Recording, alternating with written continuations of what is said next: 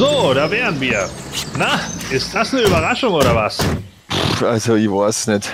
War ja eigentlich eine gute Idee mit diesem Ausflug. Aber auf einen Reiterhof, also mich kriegt er nicht in den Sattel. Na, also mich auch nicht. Hey Sepp, hattest du nicht mal erzählt, dass du allergisch auf Heu und Pferdehaar reagierst?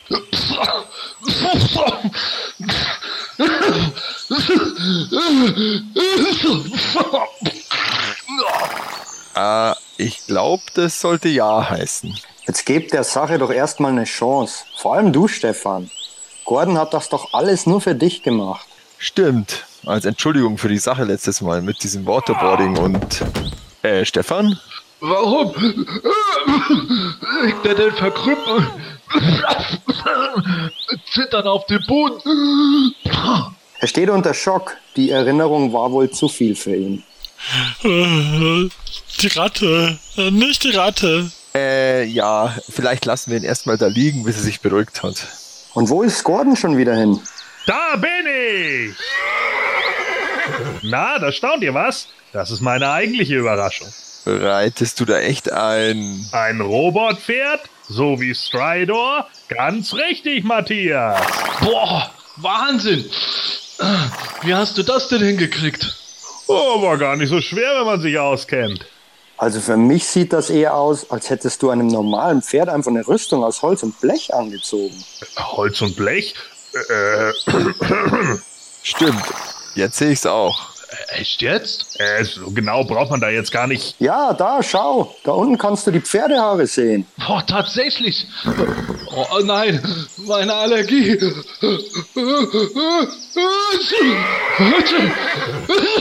Nein, nicht niesen, Sepp. Ich kann den Gaul nicht. Ah! Verdammt, das Pferd geht durch. Es rennt davon. Ah! Und direkt über den armen Stefan drüber. Weg sind sie. Und was machen wir jetzt? Na, was wohl? Auf YouTube stellen natürlich. Hast du es etwa alles, alles gefilmt? Mensch, Matthias, was würden wir nur ohne dich machen? Das semanische Quartett. Präsentiert von planeteternia.de. Heute traben wir im Galopp durch die Themen. So ist es. Wir reden nämlich über den kommenden Moto Classic Stridor. In den News haben wir unter anderem das ominöse neue Moto Miniset dabei. Gott sei Dank. Ich dachte schon, es gibt wieder was zum Kinofilm. Also eigentlich. Was eigentlich?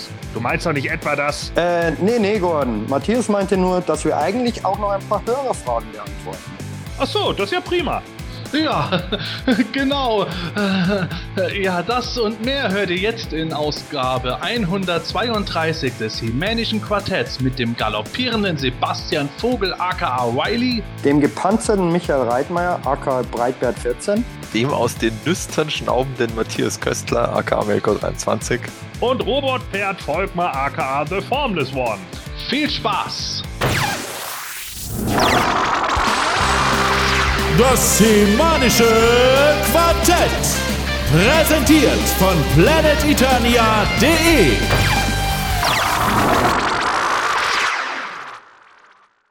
Ja, meine Herren, Mensch, jetzt haben wir ein Wochenende hinter uns gehabt. Für den April richtig sommerlich ist es gewesen. Ja, äh, da muss ich direkt mal fragen, äh, Gordon, in Bayern haben wir Biergärten. Habt ihr sowas bei euch eigentlich auch irgendwo in der Richtung auf Sylt oder war es bei euch doch noch zu kalt? Äh, also wir haben natürlich ganz normale Restaurants oder so, die dann eben auch Außensitzmöglichkeiten haben. Äh, wir hatten so ein, zwei Tage jetzt, also zum Beispiel letzten Donnerstag, da hatten wir hier dann doch 23 Grad, das war schon sehr angenehm. Ähm, aber jetzt ist es doch wieder runtergegangen. Ähm, es war halt sonnig die letzten Tage immer, aber so 15 Grad pendelt sich das dann eher ein. Oh, ja, ist doch ein bisschen kühler. Also allein heute habe ich noch bei uns gemerkt, dass es, obwohl Regen angekündigt war, zumindest in München prackerl heiß war. Ähm, Michael, warst du eigentlich am Wochenende dann mal irgendwo draußen, hast dir eine halbe gegönnt oder warst du eher in Action? Ne, das auch. Ich war auf dem Flohmarkt auf der Theresienwiese, der größte Flohmarkt in Bayern, ähm, Oh, der immer absolutes Chaos auch ist, weil so viele Verkäufer dran sind. Und ich war da mit meiner Freundin, wir waren um kurz vor sieben dran. und sind dann bis circa zehn durchgegangen. Dann wurde es aber schon so brütend heiß in diesem Kessel. Und da ist ja nebenan das Frühlingsfest auch. Ähm, da haben wir uns dann eine Abkühlung in Form eines Radlers gegönnt und dann sind wir noch mal ein paar Runden über den ähm, Flohmarkt gegangen, aber da war einfach zu viel, da war zu viel los und es war einfach zu heiß dann um die Mittagszeit. Naja, aber äh, Theresienwiese Flohmarkt, äh, seit ich hier in Bayern wohne, was ja jetzt auch schon seit 2002 ist, nehme ich mir jedes Jahr vor, mal dahin zu gehen, jedes Mal verpasse ich es. Da bin ich schon durchaus ein bisschen neidisch. Matthias, warst du da auch oder war das für dich eher nix? Äh, ich glaube, ich habe es vergessen, dass der ist, aber ich hätte auch keine Zeit gehabt, ähm, weil ich das ganze Wochenende, beziehungsweise Freitag, Samstag war ich äh, eingeteilt für die Kinder, weil meine Frau weggefahren ist und äh, ja, da war ich dann eigentlich den ganzen Tag im Garten, beziehungsweise am Freitagnachmittag hatte ich noch mit meiner Tochter, war so, so eine Kindergartenveranstaltung mit den Vätern, so eine Schnitzeljagd durch unsere Kleinstadt. Das war Oh. ganz witzig. Und eben am Samstag, äh, ja, war eigentlich nur Garten. Also ich habe dann tatsächlich auch mal ein bisschen Rasen gemäht und ja, mit den Kindern Trampolin kupft und Sandkasten und was man halt so alles im Garten macht. Und ja, war natürlich super, dass das so ein, so ein Wetter war jetzt die, dieses Wochenende und eigentlich auch schon das Wochenende davor. Das war ja auch schon gut. Ja, gutes Wetter hoffe ich, dass wir auch heute in der Aufnahme hier haben werden, beziehungsweise dass ihr Hörer äh, von uns gutes Wetter äh, hören werdet. Die letzte Folge, da waren wir nicht ganz so gut wettermäßig bei unserem Hauptthema, den PowerCon Exclusives. Ich glaube, da haben wir heute eine etwas bessere Chance. Aber bevor wir, ja, bevor wir aber zu den Neuigkeiten kommen, gehen wir doch direkt mal zu den heutigen Hörerfragen über. Da habe ich jetzt vier Stück. Ich glaube, damit ist nur noch eine übrig, die nämlich vom Polygonus. Die hebe ich mir extra auf, wenn er wieder bei uns als äh, Wechselhost dabei ist. Und äh, ja, die erste Frage, die wurde von CJM High gestellt.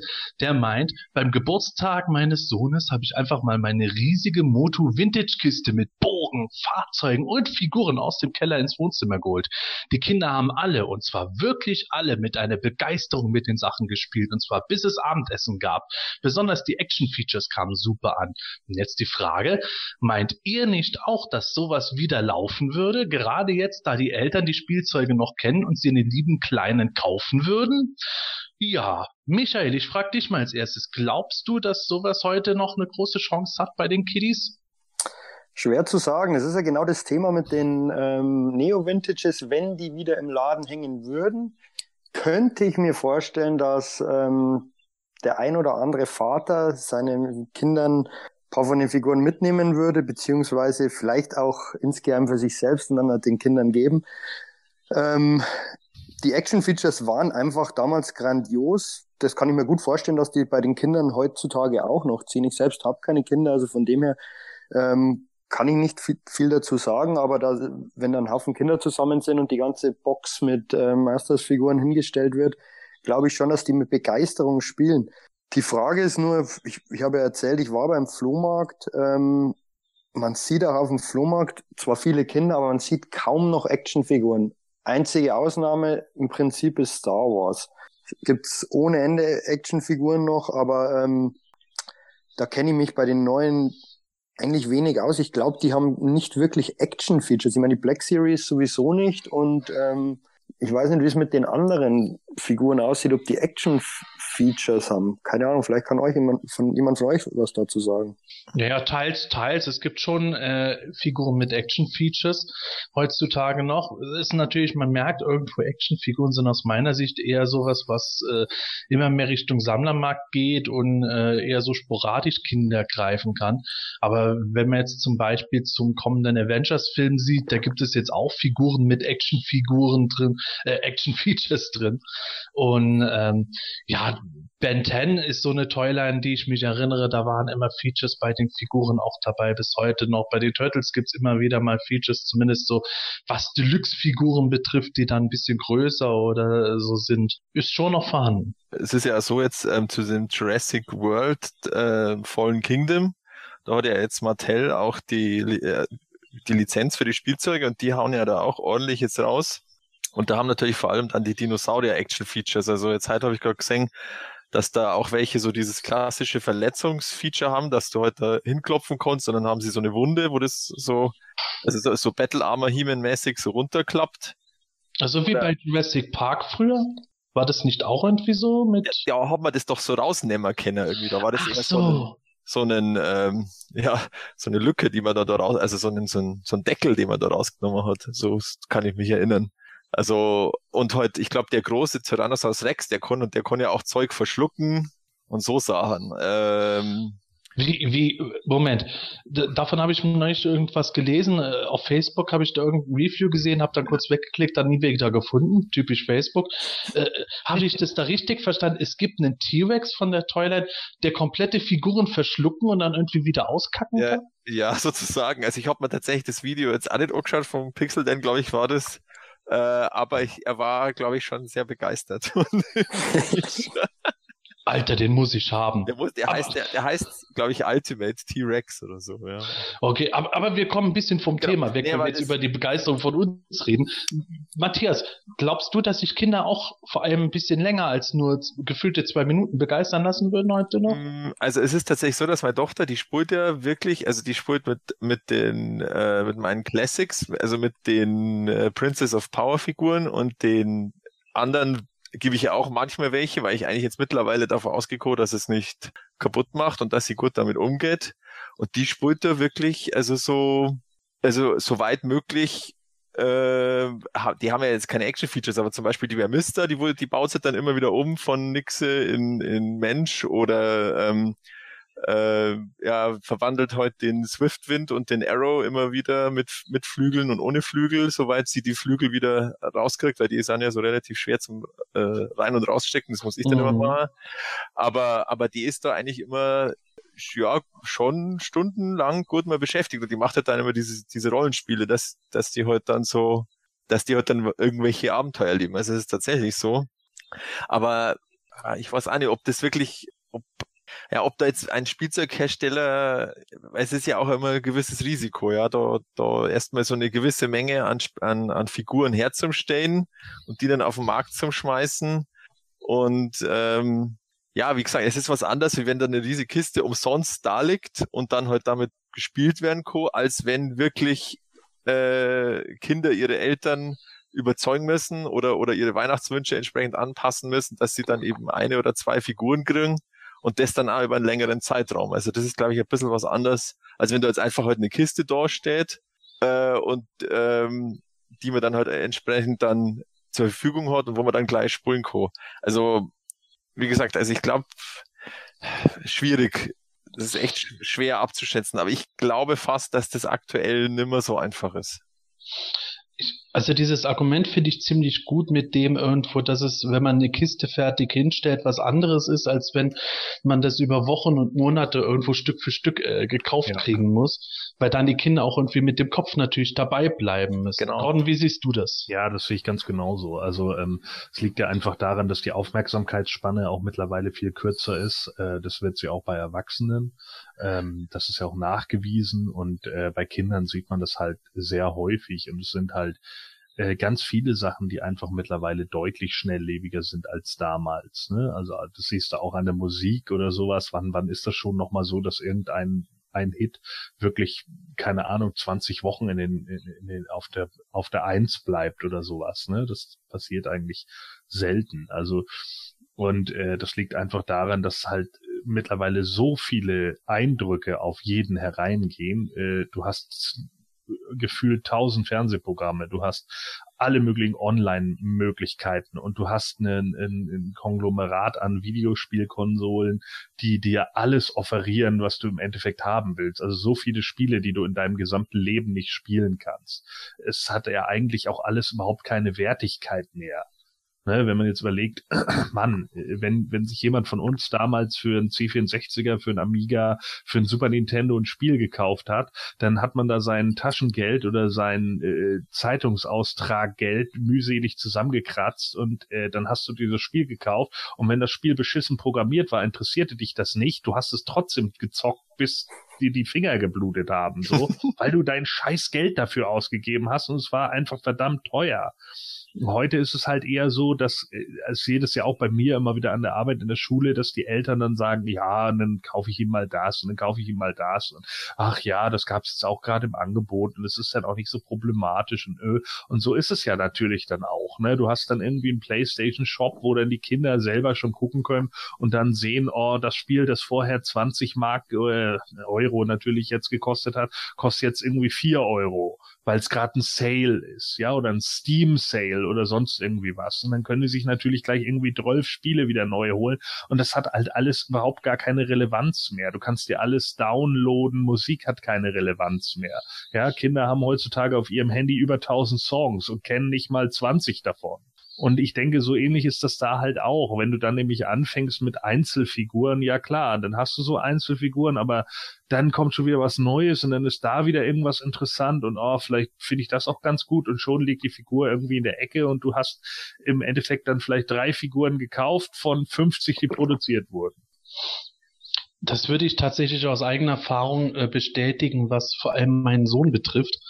Äh, der hat so seine Phasen gehabt. Der hat eine Turtles-Phase gehabt, der hat eine Batman-Phase gehabt. Äh, jetzt zu seinem letzten Geburtstag hat er äh, einige Sets von Roblox gekriegt und äh, Lego Minecraft-Sets bekommen. Und ich habe wirklich gemerkt, irgendwo, wenn das gerade bei den Turtles war das halt so krass. man hat halt auch nicht irgendwo, gerade wenn man drei Kinder hat und noch alles äh, finanzieren will, die, die, Kohle irgendwo innerhalb von einem Monat dem äh, acht Figuren zu holen.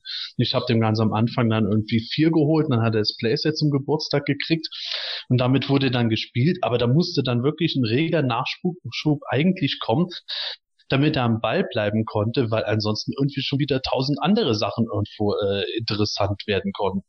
Das war schon krass, so der, also der Kampf gegen äh, das Vergessen sozusagen, was ich natürlich dann jetzt auch nicht ausgetragen habe, um Gottes Willen, er soll sich ja selber auch schön aussuchen, was er will. Aber das ist mit ganz vielen Sachen dort gewesen, wenn da nicht irgendwo ein sehr heftiger äh, quasi Merchandise-Fluss gekommen ist, stand um die Ecke schon wieder das nächste Teil an. Und da haben sich Videospiele bei ihm noch irgendwo länger gehalten, als dass man dann sagen konnte, Actionfiguren in dem Sinne äh, sind voll das Ding gewesen. Die waren eher so, das Be lustigerweise, früher waren Videospiele ja so das begleitende Medium zu den Action-Toys und jetzt ist es genau umgekehrt gewesen. Die Actionfiguren waren das begleitende Medium zu dem sonstigen, was er da hatte. Ja, genau. Und das machen ja mittlerweile auch viele Spiele. Also was weiß ich, Skylanders oder so, ne, haben das dann irgendwie gemacht. Und da, da werden dann irgendwie, äh, äh, ja, werden dann irgendwie die ganzen äh, Figuren dazu und die kannst du dann noch einscannen lassen, was sie ja dann auch bei Lego Dimensions gemacht haben oder wo du dann die Lego-Figuren im Einzelnen dazu bekommen hast und jede Lego-Figur, die du dir gekauft hast, die kannst du dann scannen und dann erscheint sie im Spiel und wird freigeschaltet und solche Dinger und dann gibt's ja das, das äh, Disney Universe und das Nintendo, äh, wie heißen die Dinger? Amiibos. Nintendo? Amiibos, genau. Ne? Das ist dann ja auch noch alles irgendwie sowas, was dann da wieder dazu kommt. Und selbst das ist mittlerweile schon im deutlichen Sinken begriffen. Ja, Sony hat ja aufgehört, weil ja. es nicht rentabel genug war. Genau. Die Skylander-Sachen, da merkt man auch schon, dass das so ja sein Endlichkeitsding gefunden hat. Aber lustigerweise ja. äh, spult meine Tochter auch gern mit den Amiibos, obwohl der eigentlich, äh, die können sich ja nicht bewegen, aber die nimmt sich da immer äh, vor allem die Mario, also heute logischerweise die Prinzessin, äh, Peach und, und Daisy, aber dann auch die anderen und spult mit denen. Also das ist auch irgendwo äh, ganz lustig immer auch zum Schauen.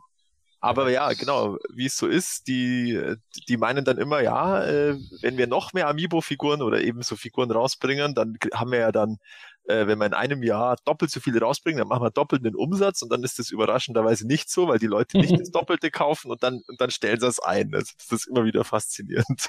Ja, genau. Und, und äh, das, das ist eben genau das Ding. Es hat ja auch meistens gar nicht unbedingt was damit zu tun, wie viele tolle Features die, die Actionfiguren ja. haben. Es geht darum gar nicht. Es geht oftmals auch irgendwie nur um cooles Design oder sonst irgendwie was. So ansonsten hätten ja damals auch viele gar nicht Monster My Pocket oder so gesammelt. Mhm. Ich glaube auch nicht, dass die Kinder die alle nur gesammelt haben, um sie dann an der Wand stehen zu haben. ja. Könnte auch ganz interessant werden jetzt, wenn, wenn angenommen diese Shira-Serie auf Netflix wird ein Riesenerfolg, ob dann vielleicht irgendeine Form von Merchandise kommt Nein, und, das, und das dann halt auch wahrscheinlich, wie ich gerade gesagt habe, nur kurzzeitig zieht. Aber wenn das ein Erfolg wird, wäre es ja immerhin schön, wenn, wenn, wenn irgendwas dazu rauskommen wird. Stimmt, dazu haben wir erstaunlich wenig bisher auch gehört, dass irgendein Merchandise geplant obwohl mit Sicherheit welches kommen wird. Aber ähm, was Matthias gerade eben gesagt hat, da möchte ich nur noch kurz drauf eingehen. Ich glaube, es ist auch eine Altersgeschichte. Ich merke das halt auch in einem bestimmten Alter, gerade so Kindergarten, Grundschulzeit, war das bei meinen Kindern auch sehr äh, wurscht irgendwie, wie beweglich Figuren waren. Da ging es irgendwie wirklich drum, wie cool die Designs sind. Und dann wurde auch mit unbeweglichen Figuren gespielt. Und äh, jetzt ist es allmählich so, äh, ja, unbewegliche Figuren werden zwar noch genommen, quasi wenn sie mit was spielen, aber dann eher so in der Not, wenn man nichts in dem Sinne Besseres hat. Ich merke halt schon, je älter sie werden, desto wählerischer werden sie auch bei den ganzen Sachen. Wobei ich mich erinnern kann, früher, als ich selbst Kind war, haben, haben mir eigentlich schon die Figuren mit den Action-Features am besten gefallen. Ähm, obwohl er schnell kaputt war, Webster mit seinem Haken, der sich hochziehen konnte, oder ähm, Mechaneck mit dem den Drehkopf, also die, die, die die einfach nur Figuren, die in Anführungszeichen nur den Hüftschwung hatten, mit denen habe ich natürlich auch gespielt, aber ähm, die mit den Action-Features haben, waren irgend schon was Spezielles. Das hat ja auch den Reiz von Moto ausgemacht. Ich glaube auch nicht, dass es irgendwo schlecht laufen würde, wenn Figuren mit Action-Features wiederkommen. Ich fürchte nur eher, dass wir wieder so eine Schiene fahren werden, wie, äh, fahren sehen werden, wie es äh, mittlerweile bei vielen Toylines ist. Du hast irgendwie so kleine Figuren, die irgendwie aussehen wie früher irgendwie McDonalds Happy Meal Zeug, was du für Oma sonst quasi gekriegt hast. Dafür musst du dann schon 10 Euro löhnen. Da hast du dann irgendwie schlechte Bemalung, schlechte Modellierung und vielleicht eine Waffe. Und dann hast du irgendwelche 20 Euro teuren Deluxe-Figuren, die dann Action-Features haben. Das wäre so meine Befürchtung. Nicht mehr wie bei Masters, das ich halt wirklich cool fand. Du hast zwar hier und da deine Deluxe-Figuren auch gehabt, aber jede Figur hatte halt irgendeine Art von Besonderheit dabei. Das fehlt aus meiner Sicht bei manchen Toylines heute. Ich wollte gerade sagen, ja, mit Sicherheit ist das so. Ähm, und und äh, es wird natürlich auch viel mehr oder vermehrt habe ich auch irgendwie das Gefühl darauf geachtet, so äh, wie viel funktioniert da und oh, das funktioniert jetzt nicht mehr, ja, dann äh, egal, das ist für uns nicht der Hauptaufhänger, schmeiß raus. Ne? Und äh, das ist eben, glaube ich, auch so ein ganz großes Problem, so dass natürlich auch viele sich nicht mehr mit mit äh, den Figuren etc. halt aufhalten. Und ich denke einfach so in den Punkten bleibt es dann im Endeffekt auch hängen. Also äh, deswegen mache ich mir da nicht so ganz große Hoffnung, ob das tatsächlich mit den Actionfiguren irgendwie nochmal klappt. Ich könnte mir dann eher vorstellen, dass äh, Actionfiguren, die, die dann vielleicht auch zu einem laufenden Medium sind oder so, dass die dann irgendwie funktionieren. Und ich meine auch jetzt eher eine Serie als ein Film weil, ja, weiß ich nicht, Filme sind wahrscheinlich auch immer zu kurzlebig. Ich glaube, da kommt es wirklich drauf an, dass man das große Glück hat, dass dann da irgendwo man auf allen möglichen medialen Kanälen mit äh, Zeug befüttert wird und dann halt eben auch ganz viele verschiedene Merchandise-Sachen hat. Was aus meiner Sicht auch so ein Zeichen der Individualisierung äh, der Gesellschaft ist, dass die Leute halt nicht mehr irgendwo eine Sache alle kaufen, sondern äh, verschiedenste Leute wollen auf verschiedenste Weise angesprochen werden. Da gibt's halt klassische Actionfiguren in allen möglichen Größen, dann gibt es äh, ausgereiftere Actionfiguren für den Erwachsenenmarkt, dann gibt es äh, gar keine Actionfiguren, sondern Videospiele und davon auch wieder für jede Altersgruppe irgendwo um, verschiedenste Sachen. Ich glaube, das ist mehr denn je heutzutage irgendwo das Ding, dass du sehr viele Sachen holen musst, um die individuellen Gruppierungen abzugreifen. Ja, durchaus möglich. Ach, der Gordon hat vorhin schon äh, lustiges Thema angesprochen, Monster in My Pocket. Dazu kommen wir später indirekt auch noch. Aber zuerst würde ich mal äh, an den Matthias übergeben zu Frage Nummer zwei. Ja, und zwar ist die vom Dirk Heyer. Ähm, wie schätzt ihr denn die Chancen ein, dass Super 7 vielleicht auch nochmal ein Release der alten Figuren startet? Bei den Ultimates gab es ja nochmal einen Schwung mit alten Charakteren. Mit den Filmation-Figuren kann ich jetzt nichts anfangen. Hoffe, dass da nochmal was kommt. Also von den alten Figuren. Habt ihr da genauere Infos? Hat Super Seven mal was gesagt? Gibt's jetzt nur noch so Randcharaktere aus der hintersten Ecke von irgendwelchen Comics oder der TV-Serie? Was meint er denn jetzt mit alten Figuren? Von ich, den Neo-Vintages oder von den Classics? Ich glaube, der meint die, äh, die, ersten Figuren der Classics, also so wie die Ultimates. So glaube ich nicht. Also Sebastian, du hast doch immer genauere Infos. Hat dir Super Seven mal was gesagt? Was? Ja, ich kenne ja schon Super Sevens kompletten Fahrplan bis 2025. Oh, ja, ja, am Arsch. Ja.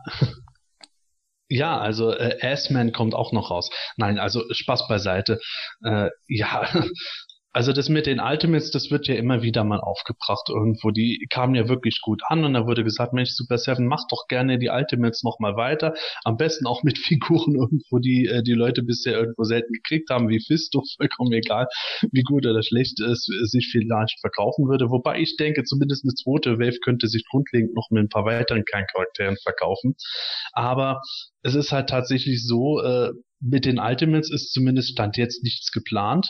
Man weiß natürlich nicht, ob Super Seven da nicht nochmal was bringt, aber ich glaube, die tun sich damit allein schon deswegen schwer, weil die Ultimates damals ja äh, über Mattels Fabrik gemacht wurden, auch mit äh, den äh, Mattel-Formen, an die Super Seven ja irgendwie bisher zum Großteil zumindest, wird später auch nochmal ein Thema sein, aber zum Großteil kommt Super Seven an die auch nicht mehr so ran. Und damals schnell irgendwo einen, keine Ahnung, äh, Ultimate Man at Arms Moto Classics, die nochmal rauszubringen, wird schwierig. Und reine Re-Releases glaube ich auch irgendwo nicht dran, wenn man schon deutlich merkt, dass Super 7 jetzt stark auf Filmation setzt das kann man jetzt gut oder schlecht sehen. Ich sehe es halt tatsächlich irgendwo so, dass ich es von Super Sevens Seite aus irgendwo verstehe. Bei den, äh, bei den Filmation-Figuren kommen jetzt halt viele Kerncharaktere gerade raus. Da schlagen natürlich mehr Sammler zu, als eben irgendwelche Randcharaktere von Moto Classics zu kaufen.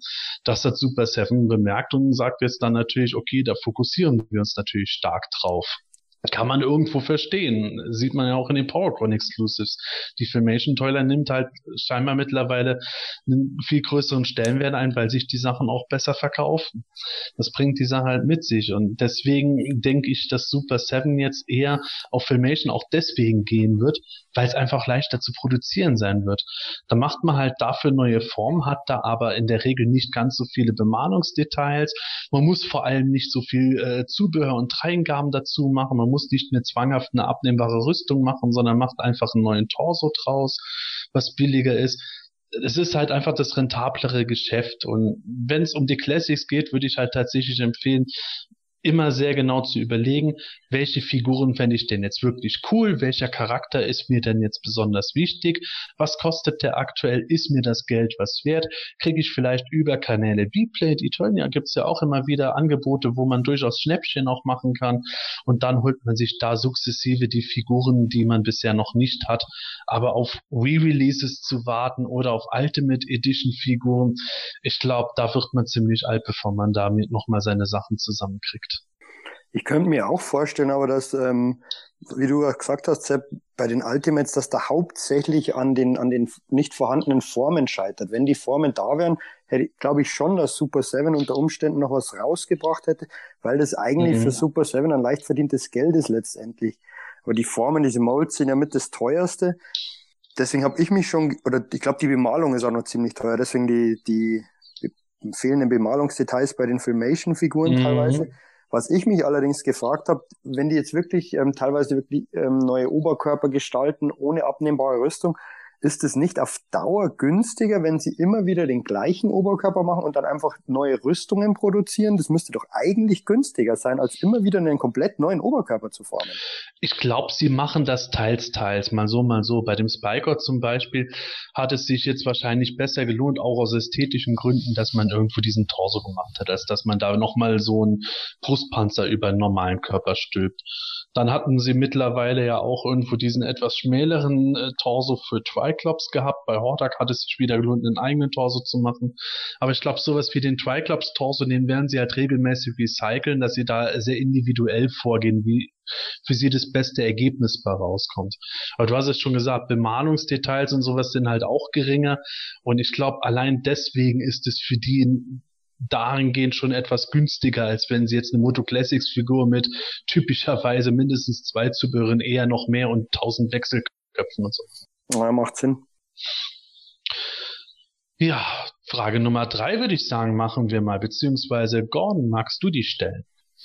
Ja, und zwar The Brainless One. Sind die Mythic Legions Figuren eigentlich auch mal erwähnenswert fürs die, die DHQ. Immerhin sind sie von den Four Horsemen designt und es gibt gerade zwei Varianten, die so nah an He-Man und Skelly angelehnt sind wie nur möglich.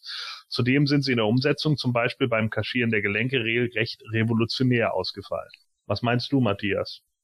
Äh, ja, weil ich äh, zufälligerweise habe ich die zwei auch. Nein. Doch. Oh.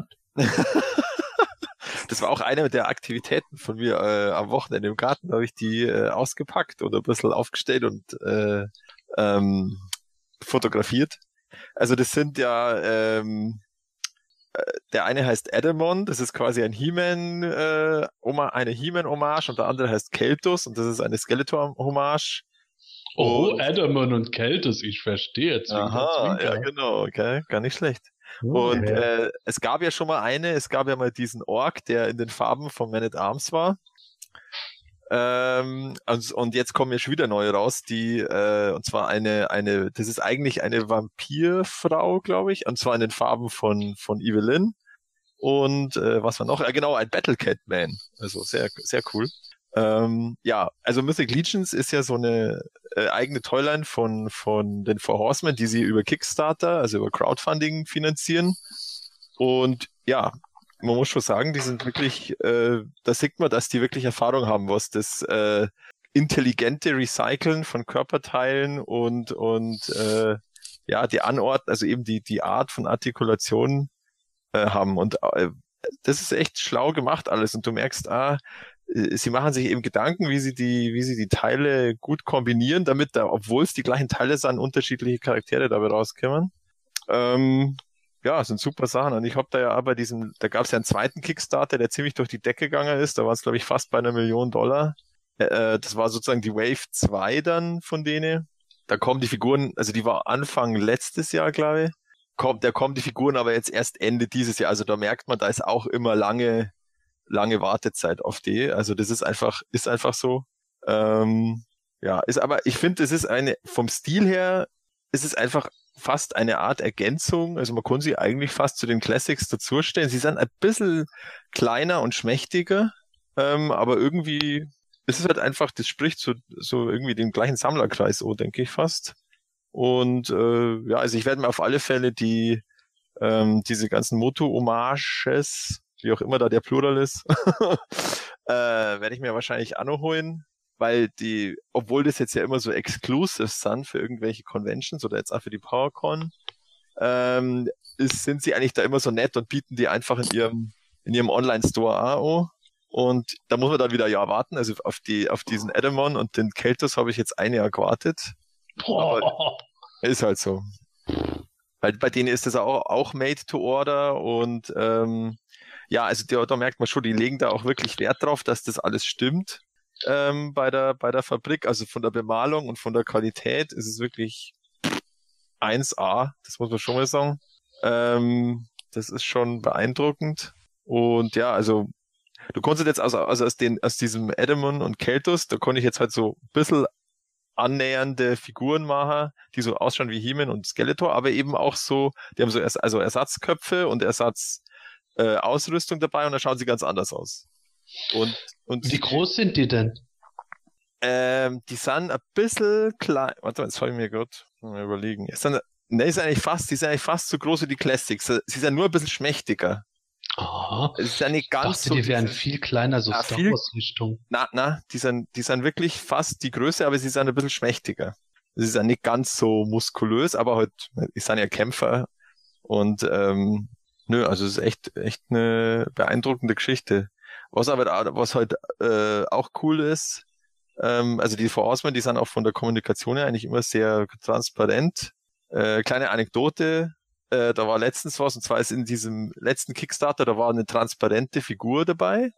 Und dann haben sie irgendwie gesagt, der Fabrik, ja, sie hätten gern, dass der auch noch äh, ähm, Glow in the Dark ist. Und zwar hätten sie gern die eine Hälfte der Figuren blau und die andere Hälfte der Figuren grün erleuchtend. Und dann haben sie das erste Sample gekriegt und war das eine Figur, die einfach in der Mitte halb auf der einen Seite blau und auf der anderen Seite grün war. Also da haben sie ein bisschen was falsch verstanden. Ja.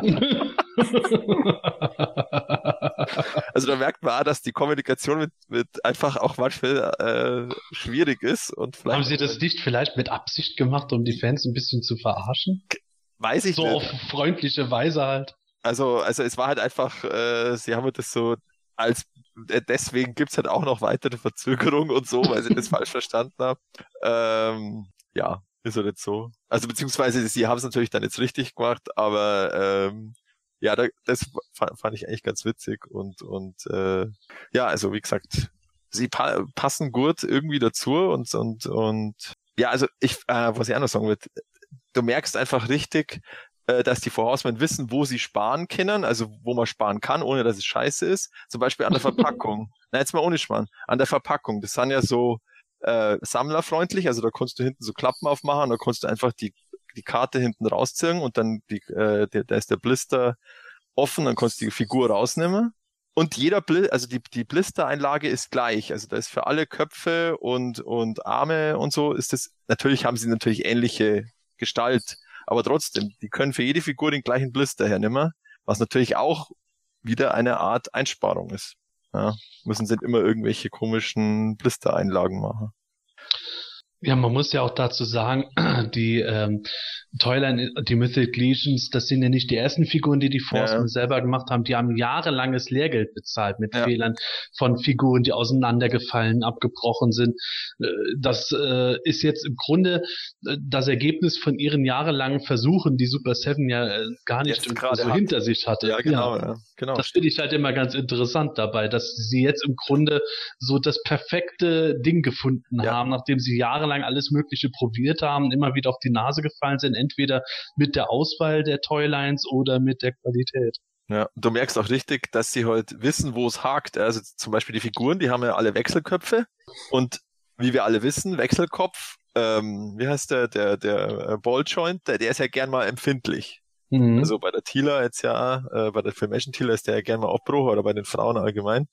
Und jetzt bei den Mystic Legions, das ist einfach ein riesen Balljoint, richtig fett, aber gut, halt, äh, den sieht man ja nicht.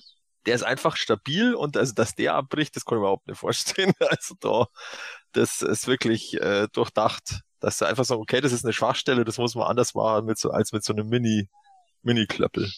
Da frage ich mich aber manchmal, die Four Horsemen designen ja die Figuren nach oder modellieren sie nach wie vor noch für, für Super Seven.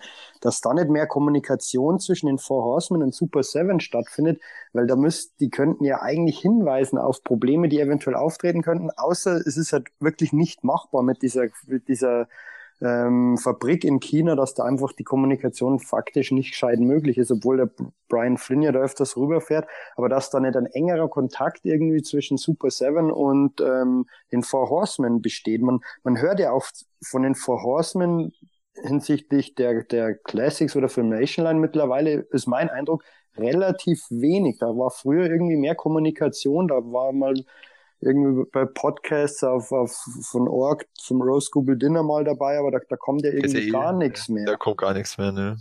Ich glaube, das liegt aber auch mit dran, dass die Forcemen zum einen äh, die Masters ja als äh, Auftragsarbeit machen und immer gemacht haben und zum anderen jetzt äh, auch die Phase, für die glaube ich auch zum Großteil rum ist, wo äh, Figuren beziehungsweise Charaktere dabei waren, an denen sie persönlich äh, oft viel Spaß hatten.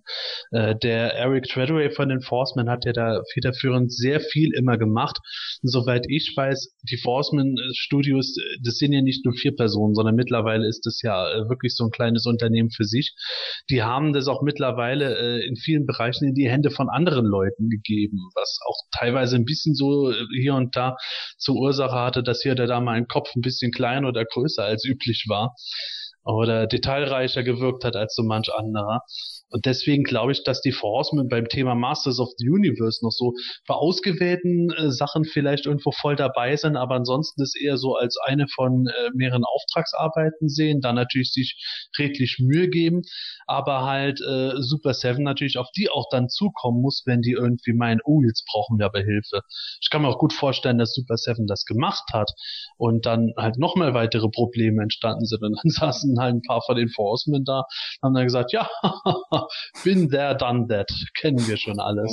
ich glaube halt nicht, dass es irgendwo dort ständig stattfindet, dass sie halt äh, sich da intensivst miteinander in puncto Zusammenarbeit mit den Sachen beschäftigen. Dafür haben die Forcemen selber halt mittlerweile auch viel zu viel zu tun.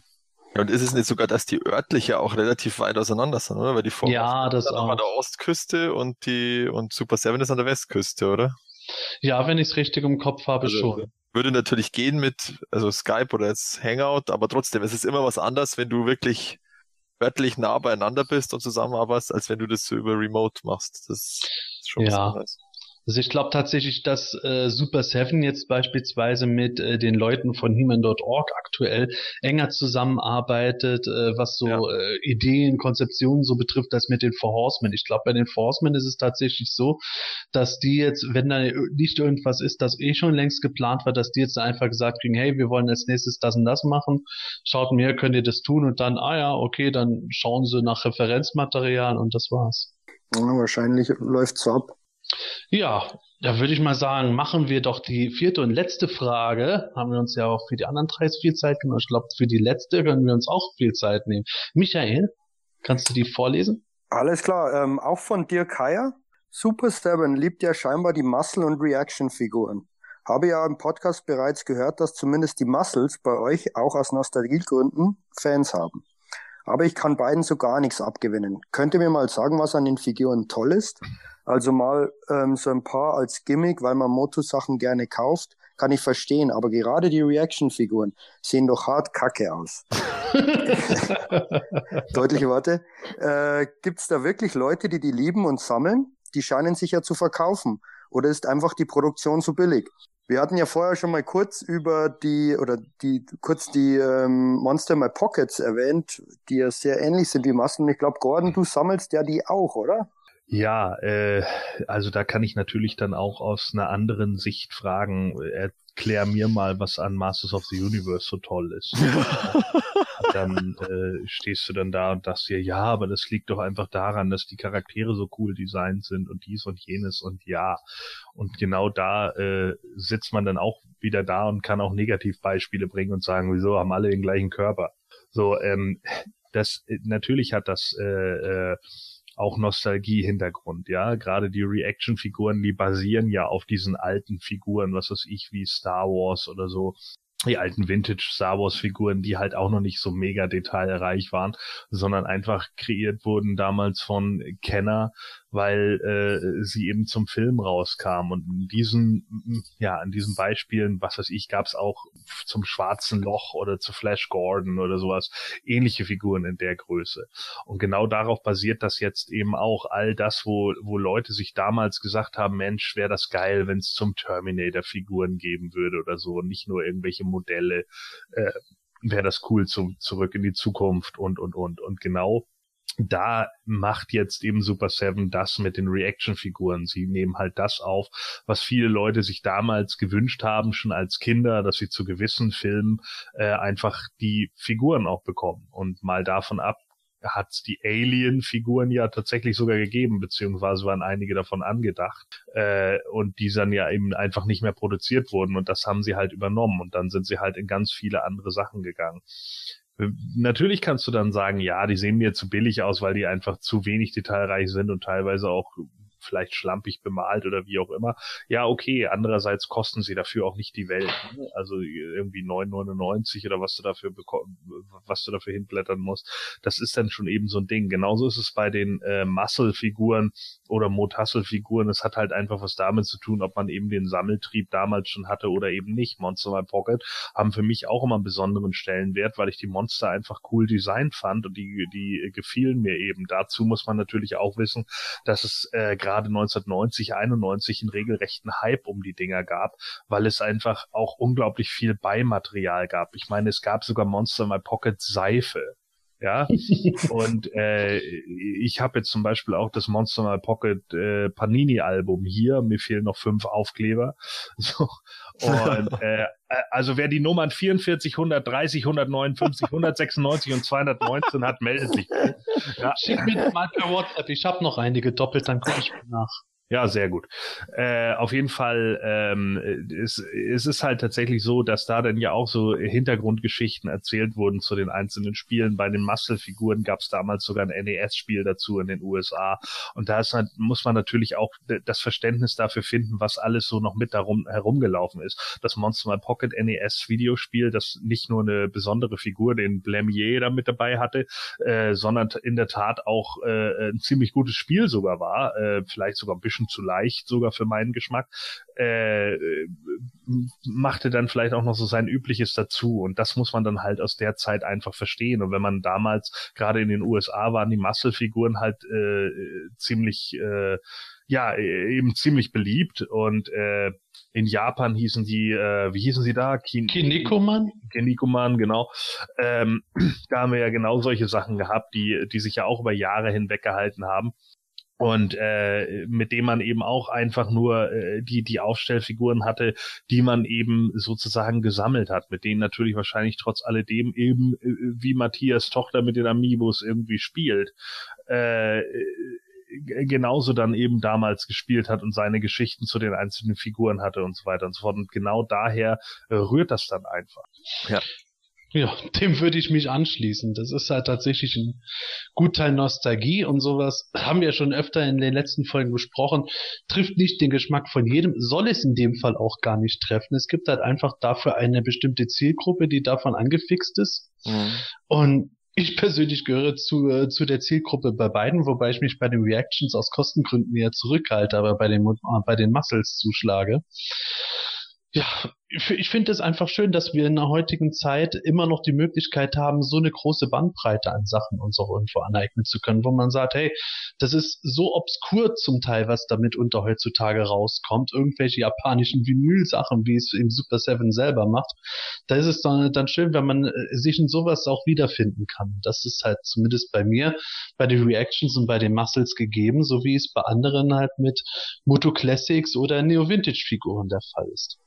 Ich glaube auch, dass das bei den, ähm, gerade bei den Reactions, da geht's, glaube ich, nicht um die Figur an sich, sondern einfach das Gesamtprodukt, weil die haben ja wirklich, egal welche Linie das jetzt ist, ob's Planet of the Apes ist oder Moto oder was auch immer, die, die, diese The Worst, einfach die, die, die, ein, ein wunderschönes Kartendesign und dann halt eben die, diese Figur da drin, die natürlich ähm, nicht toll aussieht in dem Sinn.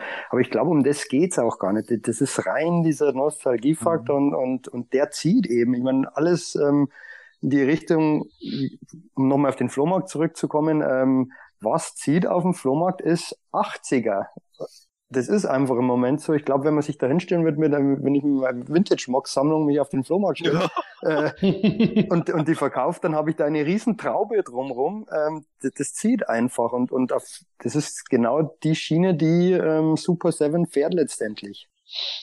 Man kann es ja auch bei solchen Sachen sagen. Ich finde es gut, wie du es gesagt hast, bei den Reactions kommt es nicht darauf an, dass man eine super geile, hyperdetaillierte Actionfigur mit allem möglichen Zubehör hat, sondern dass man da so ein Teil hat, das halt einfach irgendwie wirkt, als hätte man das so in den 70ern kaufen können.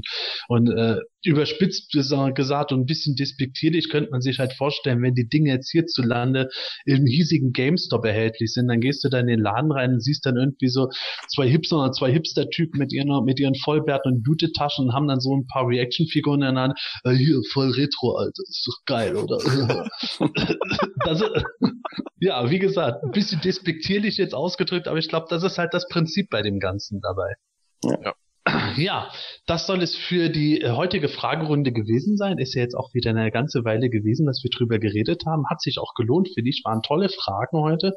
Und äh, in dem Fall sage ich auch dieses Mal auch mal vielen Dank an alle, die die Fragen stellen. Sowohl Stammhörer als auch Leute, die sich sonst seltener zu Wort melden. Ich finde das immer super, von egal wem was zu hören, weil da immer wieder spannende Themen bei rauskommen. Und wenn ihr eine Frage stellen wollt, dann könnt ihr das über diverse Kanäle bei uns machen. Ihr könnt es auf Facebook, auf playdeturnia.de posten, auf YouTube, in unserem Kanal könnt ihr das schreiben. Ihr könnt es im Forum von Play Eternia schreiben, entweder im aktuellen Thread äh, zum Hemänischen Quartett oder im Forum Volk von Eternia gibt es einen eigenen Thread, deine Fragen ans Hemänische Quartett. Oder ihr schickt eine Nachricht oder E-Mail an uns. Also es gibt da ganz viele Möglichkeiten. Also ich habe, glaube ich, bisher noch keinen gehört, der gesagt hat, ich weiß gar nicht, wo ich es jetzt stellen soll, beziehungsweise ich äh, habe keine Möglichkeit gefunden. Wenn ihr keine findet, dann fragt uns, da gibt es eine Möglichkeit und dann kommt auch eure Frage in einer der nächsten Folgen dran. Ja, Fragen und Antworten, das war ein Haufen. Wenn ihr jetzt erschöpft seid, ist jetzt der richtige Zeitpunkt, mal Pause zu machen und den Podcast nächstes Mal weiterzuhören. Denn wir kommen jetzt zu den aktuellen Nachrichten. Und bei den News würde ich sagen, ich habe ja mal ein kleines Skript vorbereitet und dann bin ich nochmal darauf hingewiesen worden, wir haben ja noch ein paar Sachen da gar nicht drin, die wir doch erwähnen sollten. Matthias, an erster Stelle würde ich da mal was von Sideshow sagen. Sag an. Ja, also da gab's jetzt äh, letztens äh, die finalen Bilder von der äh, Shira-Statue, die ja vor ungefähr Anfang 2017 äh, angekündigt wurde. Und dann irgendwann letztes Jahr konnte man es auch vorbestellen und dann war lange Zeit Vorstelle. Aber jetzt gibt's finale Bilder. Ähm, ja, sie haben tatsächlich ein bisschen was geändert, weil bei der bei den Proto-Bildern, da haben auch ein paar immer so ein bisschen gemeckert, dass die Shira vielleicht ein bisschen im Gesicht ein bisschen pummelig ausschaut oder so leicht, ja, ich weiß auch nicht. Das haben sie jetzt deutlich geändert. Sie wirkt jetzt etwas schlanker und hat auch ein bisschen ähm, stärkeres Make-up. Vielleicht wirkt es dadurch auch ein bisschen erwachsener oder wie auch immer. Ähm, Boah, wie übel. Die Frau braucht mehr Schminke, um ja, gut auszusehen. Nein, halt so. Dann hast du, hast du mhm. mehr Kontrast im Gesicht. Ähm, ja. Äh, raus kommt sie jetzt dann, ich glaube so Juni, Mai, Juni. Ähm, ja, und danach ist ja dann der Orko dran, äh, beziehungsweise davor kommt dann die Classic Evelyn. Und danach kommt der Orko, den haben sie jetzt tatsächlich auch wieder, wieder verschoben. Also das ist der Klassiker, der kommt dann irgendwann August, September.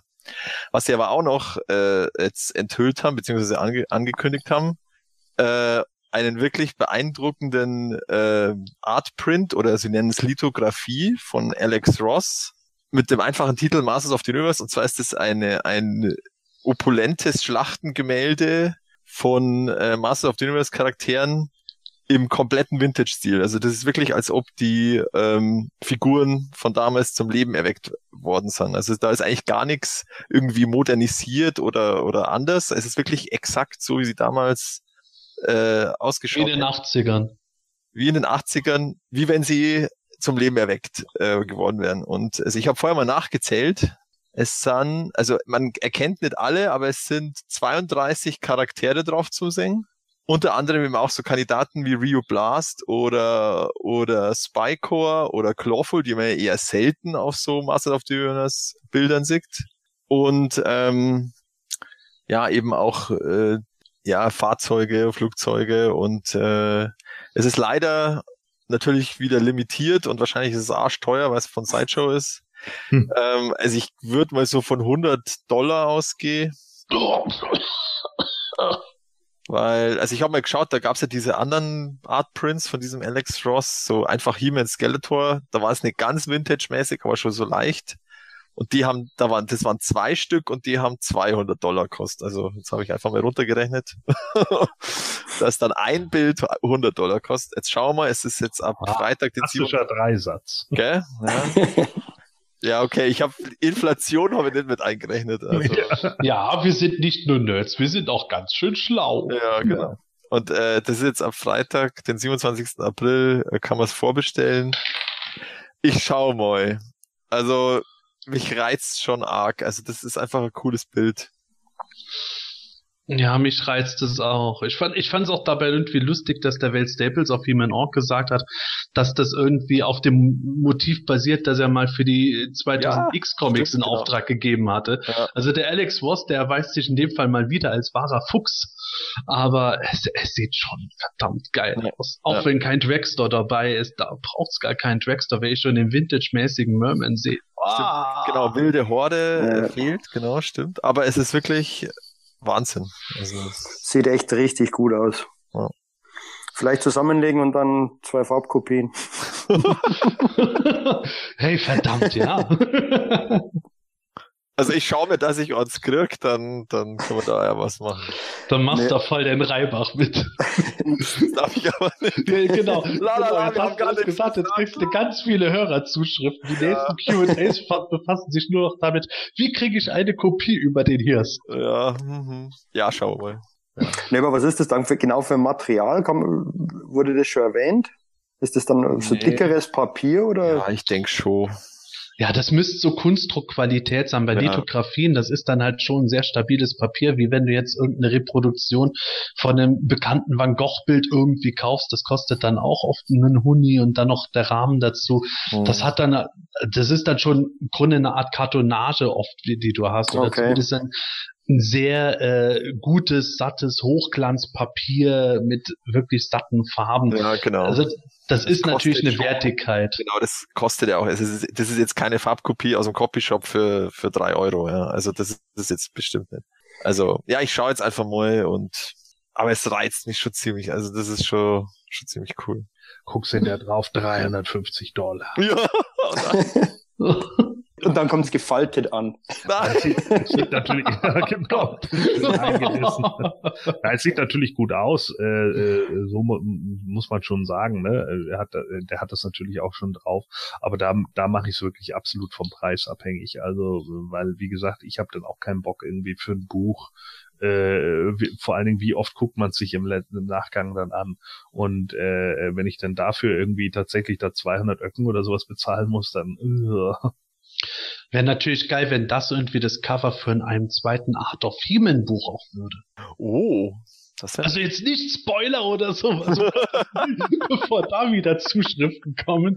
Das war jetzt nur so ins Blaue überlegt. Ja, also das, das ist ja auch schon äh, jetzt im Internet schon auch verwendet worden, sofort als, als Illustration für Moto News. Also Zack Peng war sofort in der, in der Verteilung. Mhm. Weil Es ist ja auch perfekt dafür, wenn du das genau nimmst. Also das ist wirklich hervorragend. Ja, da haben sie den Nerv getroffen. Ja, Naja, dann ähm, würde ich mal sagen, ich mache mal mit der nächsten Nachricht weiter. Die ist leider äh, nicht so erfreulich, denn äh, es gab mal wieder einen Todesfall zu vermelden, was ich persönlich auch äh, äh, Zunächst mal hat es mich sehr überrascht, weil ja, weil es äh, mir fast untergegangen wäre. Ich hatte es kaum bemerkt, bis es auf PE gepostet wurde. Der Lothar Grützner ist tot. Vielleicht wird der Name jetzt nicht jedem geläufig sein, aber wenn ich das jetzt sage, bestimmt, das war nämlich der deutsche Hörspiel Stone da. Und da, da muss ich persönlich jetzt halt sagen, der Lothar Grützner, äh, wir haben auf PE auf einen Newsartikel gehabt, der äh, Name und das Gesicht haben jetzt nichts gesagt, aber dann äh, wurde halt äh, geschrieben, äh, da, wo er überall mit zu hören war und da habe ich dann gedacht, ja stimmt, da war auch die Stimme dabei. Das ist mir als Kind gar nicht so aufgefallen. Und dann habe ich noch überlegt, dass der tatsächlich auch wie andere äh, Hörspielsprecher für mich Stone da in den deutschen Hörspielen so weit geprägt hat, dass ich heute noch, wenn ich irgendwo, sei es Minicomic auf Englisch lese, wo der vorkommt, dann lese, äh, dann lese ich den Stone da gedanklich mit seiner Stimme. Der Wahnsinn. ja, das stimmt schon. Also das, das ist definitiv äh, auch für mich die, das ist der Stone da. Von der, auch von der, der hat ja so ein bisschen so eine, ähm, sagt man da, so eine bisschen edlere, so eine edlere Stimmlage nimmt er da her. Das merkst du ja, wenn er, wenn er in anderen Rollen spricht, da ist er dann anders als mit, mit dem Stone da. Da ist er so ein bisschen gehoben und so ein bisschen, der erzählt da mehr. Also da ist er so, ich weiß auch nicht, wie ich es jetzt Wie so ein Indianerhäuptling fand ich. ja, genau, so ein bisschen edler irgendwie, so, genau. Er, war ja auch in ganz viel drei Fragezeichen Folgen und in TKKG Folgen und, und, ähm, Bravestar war da übrigens der Sandstorm in den, in den Bravestar Folgen. Ähm, ja, also auch, äh, ja, ist traurig. Der ist ja, ist ja wohl schon im, im, im Januar verstorben und ist Mhm, bis, genau. bis jetzt nicht bekannt gewesen. Und gut, er hatte natürlich auch ein hohes Alter. Er war jetzt 91 oder ist mit 91 verstorben ja, hat, hat wahrscheinlich auch ein sehr äh, erfülltes Leben gehabt, aber ist natürlich immer wieder schade, wenn es die, wenn es die, die Sprecher, äh, wenn die Sprecher sterben von den Hörspielen, weil, mein, wie gesagt, das ist jetzt ja auch schon wieder über 30 Jahre her und die waren ja damals auch nicht mehr die Jüngsten, als das aufgenommen haben. Ja, ist leider mittlerweile gang und gäbe. Allmählich Mhm. kann man halt schon runterzählen, wie viele Sprecher noch leben. Ja. Und leider, unser Himmelsprecher, der Norbert Langer, äußert sich ja auch gar nicht, der vielleicht noch ein bisschen mehr irgendwas noch irgendwo sagen könnte. Ist halt so, dass wir irgendwann Irgendwann. die alle gehen sehen. So ist das. Ja, jetzt sind wir ziemlich down. Jetzt brauchen wir wieder was zum. Jetzt brauchen wir wieder was Gute glaube ich. Ja, also, also ich hoffe, ich hoffe, dass wir irgendwann mal im Podcast auf jeden Fall nochmal irgendwie so Charakterbesprechungen zu Stone da machen. Da ja. kommen wir auf Lothar Krützers Arbeit auch nochmal zu sprechen. Wie gesagt, der Mann hat für mich Stone da geprägt wie kein weiterer. Umso äh, trauriger, dass wir, dass wir jetzt gar nichts über Stone da weiter zu vermelden haben, aber es sind trotzdem sehr interessante Geschichten, die noch äh, stattfinden. Es kommt nämlich eine neue Comic-Serie von DC raus. Schon ab 18. Juli startet die. Die nennt sich Injustice vs. He-Man and the Masters of the Universe, geschrieben von Tim Seeley, der unter anderem eine endgeile Masters-Parodie in Form von Colton Mobile and the Megalots gemacht hat und als Zeichner Freddie E. Williams, der zweite, der auch schon bei dem Thundercats Crossover gezeichnet hat. Und ja, irgendwie, die, die Geschichte geht irgendwie damit los, dass irgendwie Heeman wohl gerade irgendwo äh, ne, äh, einen Angriff durch Faker oder eine Eroberung des Königreichs durch seinen Doppelgänger Faker zurückgeschlagen hat. Da werden sie von Batman aus einer alternativen Dimension um Hilfe gerufen, um gegen den bösen Superman zu kämpfen. Ich glaube, Matthias, da kannst du mehr zu sagen zur Injustice-Geschichte. Äh, tatsächlich leider nicht. Also ich muss, Nein! Nein, also da bin ich nicht so bewandert. Ich, also ich kenne natürlich, dass das ein Videospiel ist oder eine Videospielserie mittlerweile. Also, ähm, also es ist, glaube ich, so, dass ich weiß jetzt nicht, in welcher, in welchem DC parallel Erd-Universum äh, aber irgendwo ist eben der Superman böse geworden und dann sucht sich der Batman in den anderen parallel Universen die Leute zusammen, um gegen ihn zu kämpfen, oder irgendwie so. Ja, also, also das Ding ist halt, das Injustice ist ja ein Beat Videospiel gewesen, das auch, ja, Beat'em Up Videospiel, ja. das auch höchst erfolgreich war, wo halt die normalen DC-Helden irgendwie von Batman aus einem anderen Universum gerufen werden, wo halt eben Superman böse geworden ist, nachdem der Joker seine Frau umgebracht hat. Superman bringt den Joker um und beschließt irgendwie jetzt quasi irgendwie so der Herrscher der Welt zu sein und dafür zu sorgen, dass nichts Schlimmes passiert und wie es halt ist, ultimative Macht korrumpiert, ultimativ Superman und einige um ihn versammelte Helden werden eigentlich zu Diktatoren Schurken und Batman möchte dies irgendwo beenden, diese Repression und deswegen holt er so quasi die Originalhelden zur Hilfe und deswegen kämpfen die dann alle gegeneinander. Davon gibt es mittlerweile auch ein zweites Spiel. Es gibt auch DLCs, wo man dann die Turtles freischalten kann. Und da wundert es mich, dass gar nichts irgendwie zu den Masters rauskommt, wenn jetzt schon so eine Comic-Serie damit verknüpft wird. Äh, ja, das ähm, ist ja so, dass von dem zweiten Injustice, äh, da gibt's jetzt schon die, die Legendary Edition. Also das gibt, ist ja mittlerweile schon gang und gäbe, dass du eben Spiel plus DLC hast und irgendwie ein Jahr später oder eineinhalb Jahre später kommt dann entweder die Legendary oder die Complete oder die was auch immer Edition, wo dann einfach alle DLCs dabei sind. Und das ist jetzt bei, bei Injustice 2 schon der Fall. Also theoretisch ähm, wird es da schwierig mit DLC für den zweiten Teil. Natürlich kannten sie sagen, okay, äh, wir bringen jetzt einfach noch ein DLC mit, mit Masters-Charakteren raus. Aber das kommt dann ja immer blöd, wenn man schon eine Complete Edition draußen hat und dann kommt trotzdem noch was dazu. Also das ist eher selten der Fall. Es, es wäre natürlich eine perfekte Synergie gewesen, aber ich ja. glaube, ja, also ich habe ein bisschen den Eindruck, als wären sie da jetzt einfach irgendwo deutlich später dran, als sie ursprünglich geplant hatten das kann schon sein. Also ich, also ich muss ganz ehrlich sagen, ich äh, war vollkommen überrascht, dass, also das ist für mich so der, der so, so, so eine absurde Crossover-Möglichkeit. Äh, also ich finde es jetzt grundsätzlich äh, ja nicht nicht total schlecht oder oder so, sondern ich bin einfach total gespannt, wie das wird, weil weil es ist einfach so so ein irrer Ausgang, also so eine irre Grundlage, auch diese, diese Zusammenfassung der Geschichte, dass da irgendwie der Faker äh, das Königreich von Eternia beherrscht hat und es ist aber, und dann schafft es der He-Man, ihn abzusetzen, aber es ist nicht jeder über die Absetzung des von Faker erfreut, also so ein bisschen. Der gut, Skeletor wird daneben stehen. Oh, schon. Ja, aber es hört sich schon so an, als, als gibt's vielleicht auch wieder irgendwelche Verräter so im, im, im äh, bei den Guten, ja, aber das würde dann wieder in diesem Injustice Logik abpassen, dass praktisch alle irgendwie böse oder gut sein können, theoretisch. Dann kommt Anti-He-Man. Ah, oh, oh mein Gott. ich finde es ja, ich find's ja grundsätzlich auch, also ich finde es super, dass wieder ein Comic rauskommt. Ähm, bei dem, bei dem Crossover mit Thundercats war ich damals auch skeptisch, aber fand ich letztendlich super. Auch ähm, sowohl die Story hat gepasst, zeichnerisch war es auch gut. Ähm, was ich halt nur immer ein bisschen schade finde, dass, dass es immer jetzt so Crossovers sind letztendlich, mhm. dass, dass, dass es nicht eine reine Motoserie wieder mal gibt. Ich meine, besser als gar nichts, selbstverständlich. Ähm, aber die, diese, diese Crossovers sind schon teilweise etwas krude. Ja, aber vielleicht haben sie halt einfach den, den Eindruck, dass die Masters of the Universe alleine ähm, einfach eine Comic-Serie, es ist jetzt in dem Fall auch wieder nur eine Miniserie mit sechs Ausgaben, aber dass die eine Comic-Serie an sich alleine nicht tragen können vom Fandom und dass sie immer noch was dazu brauchen. Wie jetzt es wirkt okay. zumindest sehr stark danach. Ja. Das war ja damals bei den, ähm, ähm, wie heißen die Tupacs DC Classics gegen äh, versus äh, Masters of the Universe oder die gab's als die, die Tupacs in, ähm, in Toys R Us und so weiter, oder? Genau. Ähm, war da das Ziel, dass quasi die, die, die Masters of the Universe mitgezogen werden von den DC Classics und ist es hier ähnlich?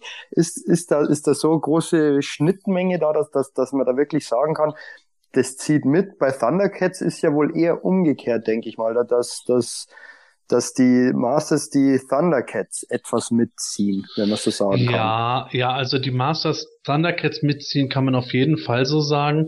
Bei den anderen Sachen, ja, also natürlich DC Universe Classics war im Grunde das für die DC-Figuren, was Marvel Legends für die Marvel-Figuren waren. Halt der absolute Oberbrüller, der, sagen wir mal, im modernen äh, Golden Age der Actionfiguren. Mhm. Und deswegen hat man da sich natürlich Synergieeffekte erhofft, weil die Masters, äh, die ersten Comics kamen halt auch bei DC raus und deswegen hat man dann gedacht, okay, da auf die Weise kriegt man noch mehr an Classics und hätte das mit den Tupacs irgendwo sich als Mords Reibach erwiesen, dann wäre natürlich auch die Möglichkeit gewesen, dass jemand wie Toys R Us dann sagt, na gut, dann bestellen wir doch mal ein paar Masters of the Universe Classics, nicht den Tupacs, sondern von dieser regulären Toyline für den Laden. Ja. Das hat halt leider nicht funktioniert. Hm. Ja, Gordon, was sagst du denn dazu? Ja, also äh, mir geht's da ein bisschen ähnlich. Ähm, ich weiß äh, mittlerweile nicht mehr, ob ich diese ganzen Crossover noch so äh, äh lesen will. Also Tim Seeley, äh, ich kenne ihn noch aus seiner äh, ja Spaß-Serie da, Love Bunny und Mr. Wie heißt er noch? Love Bunny und Mr. Hell, glaube ich. Also das war ja auch so ein so ein keine Ahnung, wo man das mit einordnen würde. Ich hätte jetzt spontan Freakazoid gesagt, ja. Äh, also das ist halt auch so Howard the Duck-Style oder vielleicht auch so ein bisschen Deadpool-mäßig, ne? Nimmt sich halt nicht ernst und macht viel Quatsch. Ansonsten, glaube ich, hat er viel G.I. Joe und so Nightwing geschrieben und ein bisschen Batman und Robin. Ähm, sicherlich kann ich mir schon vorstellen, dass wenn er jetzt so Nightwing schreibt, dass er da auch so ein bisschen düstere Atmosphäre bezüglich Injustice mit reinbringen kann, aber ach, ganz ehrlich, es interessiert mich eigentlich so gar nicht, weil mich auch das Injustice-Universum nicht so wirklich interessiert. Spiel soll ja recht erfolgreich sein und das ist ja auch alles in Ordnung. Wer es gerne liest, kann das auch gerne machen. Aber ich weiß nicht, irgendwie überzeugt mich das nicht so ganz und keine Ahnung. Also ist für mich jetzt bisher kein Grund, das wirklich zu kaufen. Vielleicht kauft sich das ja Ken oder so mal, dann kann ich da mal mit reingucken. also, ja, also ich fände total cool, wenn das der Einstieg irgendwie wäre, dass man die Master of the Universe Charaktere in einer Beat'em abbringt. Also wenn es das doch noch irgendwie schaffen, in ein Injustice 3 oder wie auch immer, äh, weil, also, tut mir leid, aber wer bietet sich denn besser auf für ein Beat'em Up als die Masters of the Universe Charaktere? Jeder hat ja. irgendwie drei, vier oder zwei, drei äh, Fähigkeiten, die man als Special äh, Attacke einbauen kann und also das wär, passt doch perfekt. Also. Man at Arms steht da da, Hüftschwung! Scheiße. ich hoffe, die Scheiße. Nein, nein, der, der bringt gelähmte Stimme und dann ist der andere gelähmt. Weißt schon, da kann er nichts mehr machen.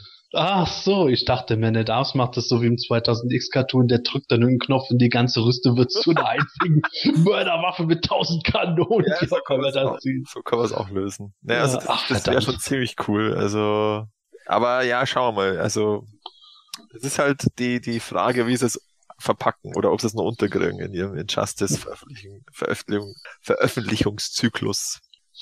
Also ich werde es auf jeden Fall allein deswegen lesen, weil ich plane, dann für Play Eternia Reviews davon wieder zu schreiben.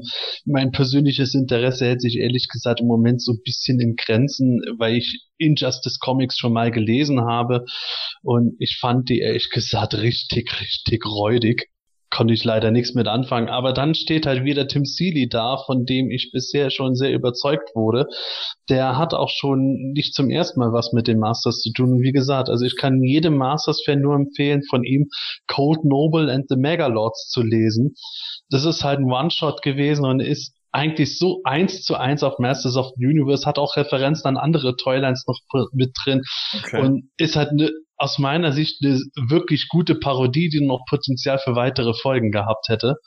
Also ich glaube, der hat da schon was drauf, auf der einen Seite Dramatik und Ernst zu bringen, auf der anderen Seite aber auch irgendwo diesen Campy-Faktor von Masters of the Universe äh, Rechnung zu tragen, ohne dass es irgendwo billig wirkt, sondern dass es halt wie eine liebevolle Hommage wirkt und dann halt so nach dem Motto, ja, es ist Campy und wir gehen auch ganz offen und ungezwungen damit um, aber es ist halt wir machen uns nicht äh, lächerlich auf Kosten des Ganzen, sondern bringen da einfach Spaß und Action. Ist zumindest meine Hoffnung. Ja. Ja, gut. Dann haben wir noch ein Thema, das äh, da könnte ich mich aufregen. Ich sage aber noch nichts dazu. Ich lasse euch erstmal was drüber reden.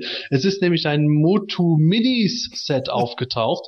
Wer sich an die nicht mehr erinnern kann, zu Matty Collector Zeiten gab es da mal eine Serie mit so Minifiguren, immer in Two-Packs. Und äh, wir haben damals schon im Podcast immer herrlich drüber gezetert, vor allem ich, weil die halt irgendwo nach dem äh, San Diego Comic Con Exclusive dann beschlossen haben, die Figuren noch kleiner zu machen und äh, waren dafür auch noch ziemlich teuer, also so 20er, 20 Dollar, glaube ich, hat man Minimum dafür pro Set bezahlt. Und äh, für den zweiten Jahrgang wollten sie dann auch noch das äh, Diorama, das immer dazu dabei war, abschaffen. Und ja, ein Abonnement ist damals nicht mehr zustande gekommen. Damit wurden die Sets dann eingestampft.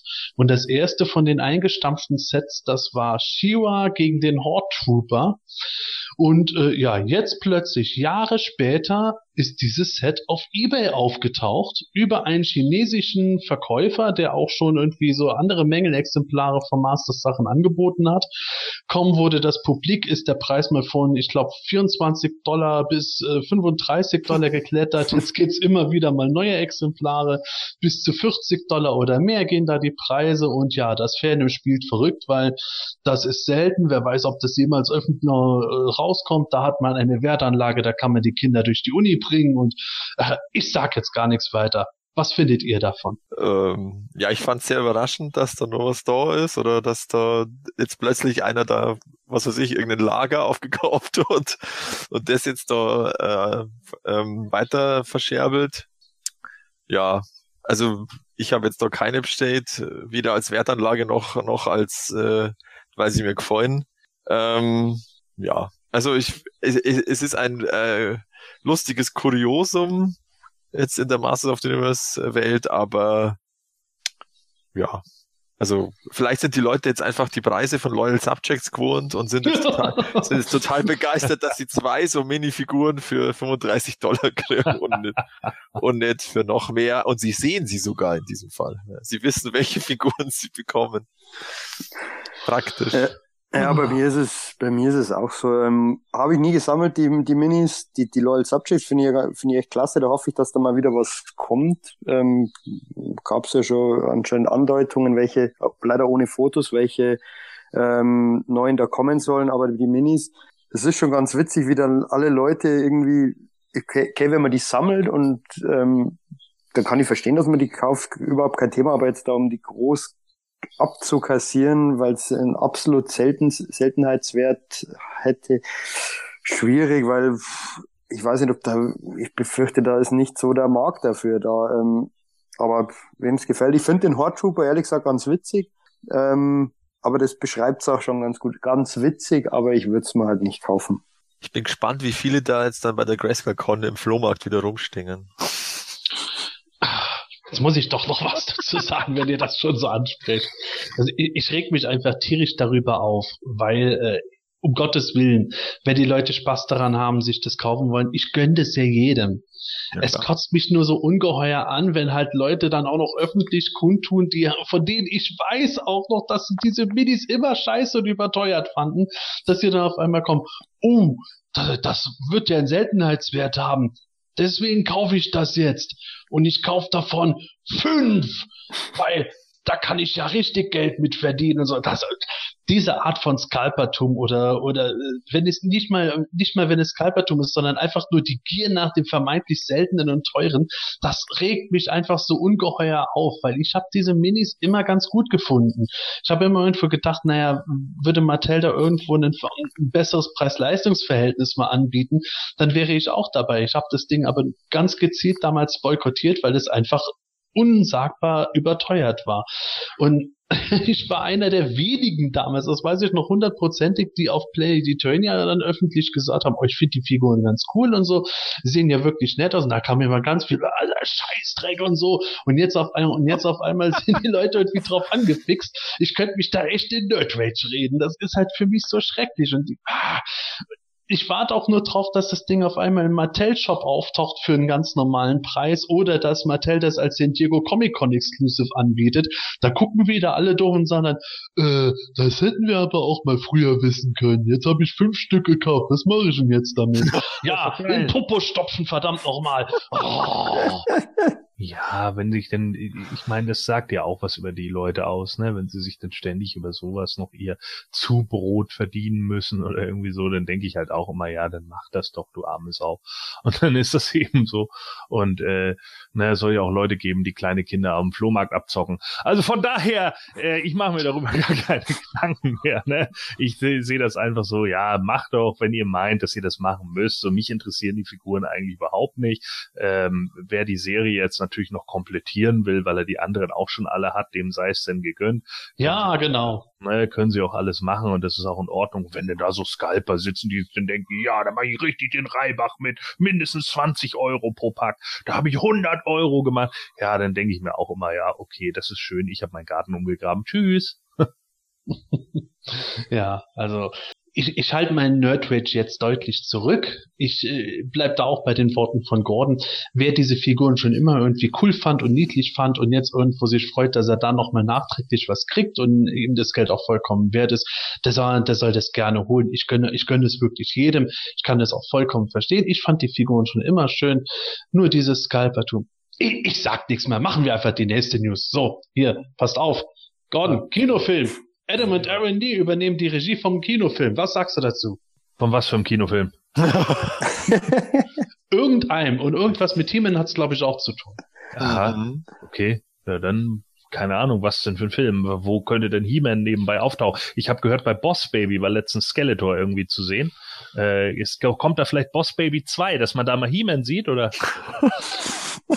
Ja, vielleicht auch irgendwie Director's Cut vom Master 87er Film, der neulich auf Tele 5 lief. Oh ja, das könnte sein, ja. Der, der, ja, okay. natürlich. Machen Sie den nochmal in 3D? Ach so, ja, okay.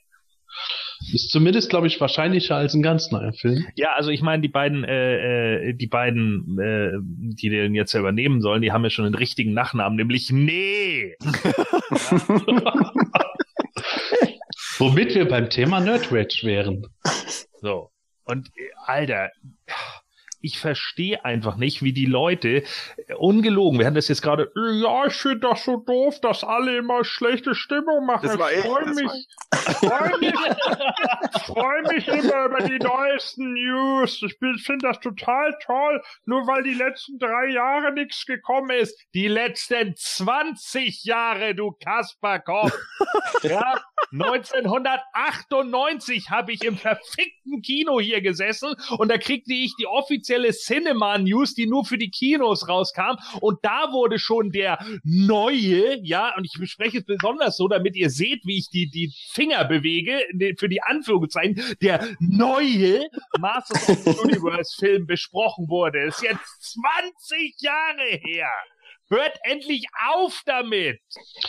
Ja, also ich habe meinen Nerdwitch-Moment gehabt, Gordon seine. Ich weiß nicht, ob wir das bei Michael und Matthias heute noch irgendwie hinkriegen, aber irgendwo die Stimmung ist spürbar gedämpft. Ja, ich weiß, dass man beim, äh, äh muss man doch nur einmal irgendwie sagen, das ist doch nicht Orko. Und dann geht es los.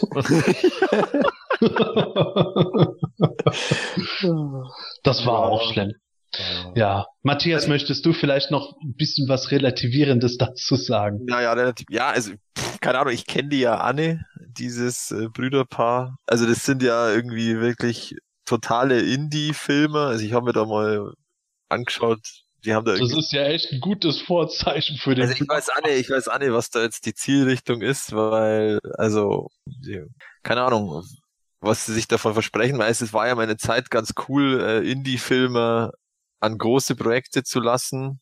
bis Ähm, die alle gefloppt sind. ja, und ähm, ja, schauen wir mal. Also anders als warten, weiter warten. Nein, es ist halt wieder eine Nachricht, äh, die tatsächlich auch mal wieder kurz die äh, kurz Master of the Universe irgendwie aus dem Hardcore-Kern rausholt in den Halb-Mainstream und dann verschwindet es wieder. Aber ähm, ja, komisch. Also ich fand's, warum jetzt? Und und äh, dann mal wieder, dann, dann ist es halt wieder typisch. Es kommt dann so eine Nachricht, dass es irgendwelche Quellen gibt, die es der Variety gesagt haben und dann bestätigt dieser Adam Nee auf, auf Instagram und Twitter, aber es gibt halt mal wieder keine offizielle, weil ich verstehe das nicht, warum gibt's denn nicht einfach mal eine Pressemeldung von Sony?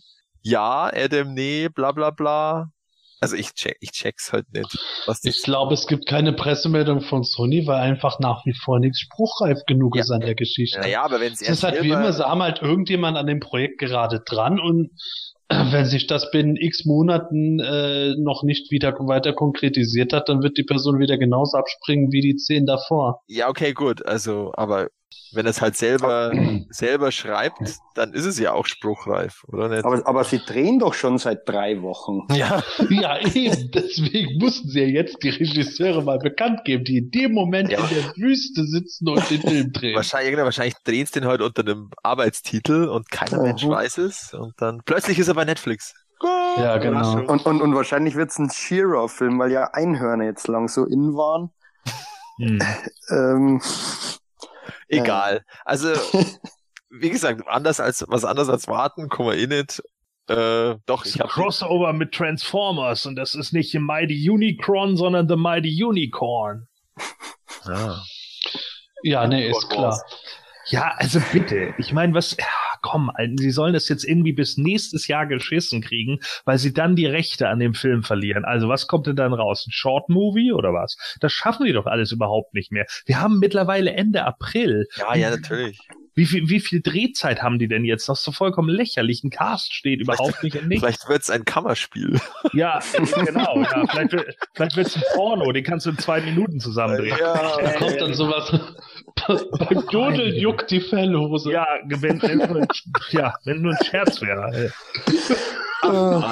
Vielleicht kommt ja sowas wie Watcher Commons Fantastic Four raus. Nein, also versuchen wir mal irgendwo frohen Mutes zu bleiben, dass mal wirklich irgendwann was draußen steht. Aber äh, liebe Hörer, ihr, die schon länger in unserem Podcast seid, ihr wisst, wie das zu nehmen ist. Ich lasse ja keine Gelegenheit aus, Gordon in den Nerd Rage zum Kinofilm irgendwie reinzubringen. Und es ist nach wie vor irgendwo schwierig, äh, wirklich mal was Konkretes zu sehen, weil einfach nichts Konkretes bisher rauskommt, außer irgendwie das Namenskarussell dreht sich weiter. Ja. Wir bleiben dran und hoffen drauf, dass wir einfach früher oder später, viel später, auch mal was zu berichten haben, wie äh, das ist der komplette Schauspielercast und Regisseur XY steht jetzt gerade mit Hauptdarsteller YZ in der Wüste und dreht jetzt gerade wie Heman äh, Triklops aufs Maul haut. Aber der Ja. Mask-Kinofilm hat auch einen Regisseur. Haha. Ja, Ja, wenn sogar Mask vor He-Man rauskommt, dann kann ich glauben. Ja, auch, auch das, auch Mask ist für mich genau dasselbe. Ähm, ich habe da auch irgendwie, äh, läuft Mask auch unter Sony? Na, das ist ja dieses eigene von Hasbro und Paramount. Dann wird es vor He-Man kommen. Ja, das mit Sicherheit, ja. Ja. Äh, der also Regisseur ist ja auch kein, das ist ja irgendwie der von Fast and Furious 8. Ähm, oh Gott. der ist, also ist ohne Qualitätsbewertung, aber rein finanziell und Franchise äh, Erfolgsbewertung ähm, und das, das scheint ja nicht zu schlecht zu Und laufen. dann kriegen wir ein Fast and the Furious ist meist, ja. verwandelnden Autos. Toll. Yay, Vin Diesel. Ich, ich bin's.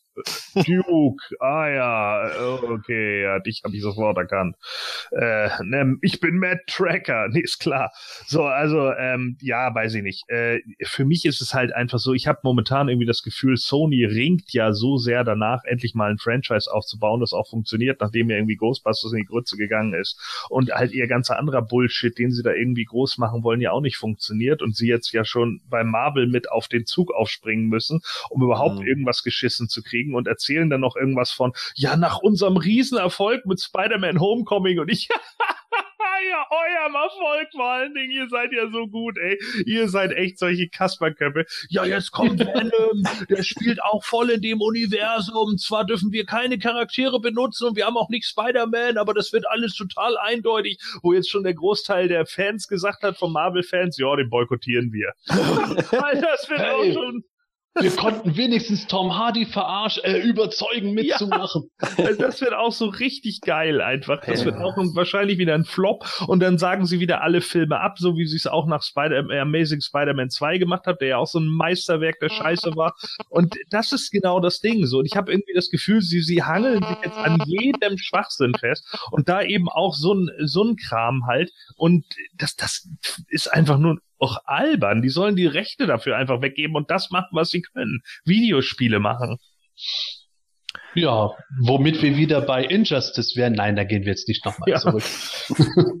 also, Kinofilm irgendwo namens Karussell dreht sich. Wir werden bestimmt noch irgendwo eine Möglichkeit haben, noch ein bisschen mehr zu reden.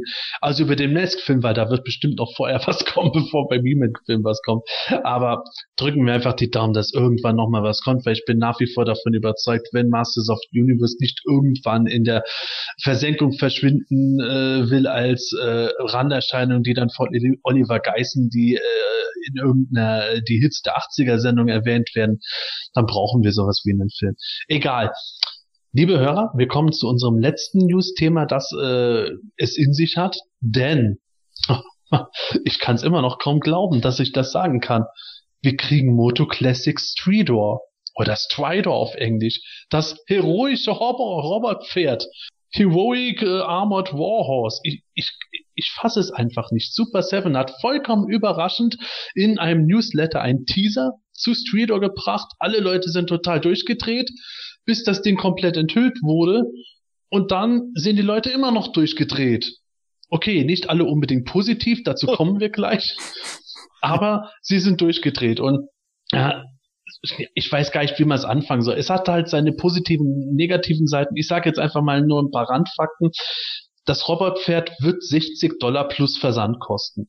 Es kann vom 25.04. bis 16.05. bei Super 7 vorbestellt werden und wird dann voraussichtlich Ende Juli nach der San Diego Comic Con äh, verschickt. Was also sehr schnell geht. Und daran sieht man auch schon, auch was auf den Bildern drauf stand, da wurde schon das fertig produzierte Pferd oder zumindest Production Sample gezeigt. Und ähm, ja, das ist wahrscheinlich jetzt einer der Negativpunkte, beziehungsweise ist einer der größten Kritikpunkte aktuell. Es ist halt ein reiner Repaint von Nightstalker. Jetzt muss ich dazu sagen, wir nehmen hier gerade an einem Montagabend auf und wissen nicht, ob heute Nacht just wieder ein Newsletter kommt und da wird dann Brian Flynn vielleicht irgendwie eine Aussage enthüllen, dass äh, nicht nur der Nightstalker Helm in Rot, sondern auch ein ganz neuer neuer Helm noch zusätzlich dabei sein wird. Man weiß es nicht. Wenn dann was rauskommt, dann reichen wir es möglichst nach, dass wir das noch in dieser Aufnahme irgendwie drin haben. Jetzt reden wir aber erstmal über die bekannten Fakten. Wir kriegen ein 1 zu 1 Repaint von Nightstalker, womit wir Streeter bekommen zu einem erstaunlich billigen Preis. Das hätte wohl niemand mehr gedacht. Man kann wohl auch davon ausgehen, dass Super 7 eben die Gussformen von Nightstalker noch aus Mattels Fabrik bekommen hat, woran es ja ganz lang hing. Und ähm, ja, ich kann schon mal so weit vorgreifen. Matthias, Gordon und ich werden dieses Ding vorbestellen. Da haben wir uns schon vorher verständigt. Michael, wie sieht es bei dir aus? Muss Tweeter auch zu dir kommen?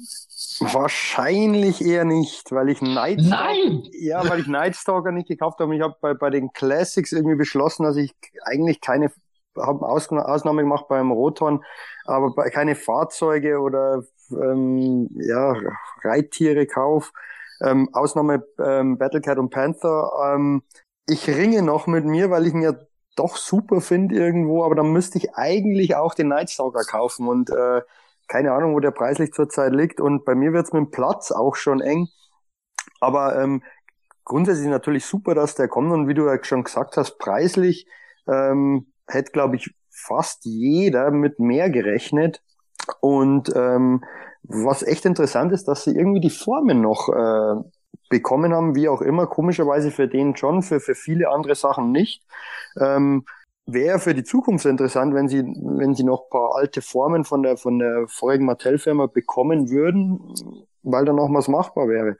Ähm, grundsätzlich finde ich, sieht der gut aus. Ähm, das mit dem Helm, ich hätte gedacht, dass, dass ich irgendwo mal gelesen habe, dass das wirklich, dass der schon fertig produziert ist, so dann kam man wieder der Ruckzug mit dem, mit dem Helm, dass eventuell doch der andere Helm noch beiliegt.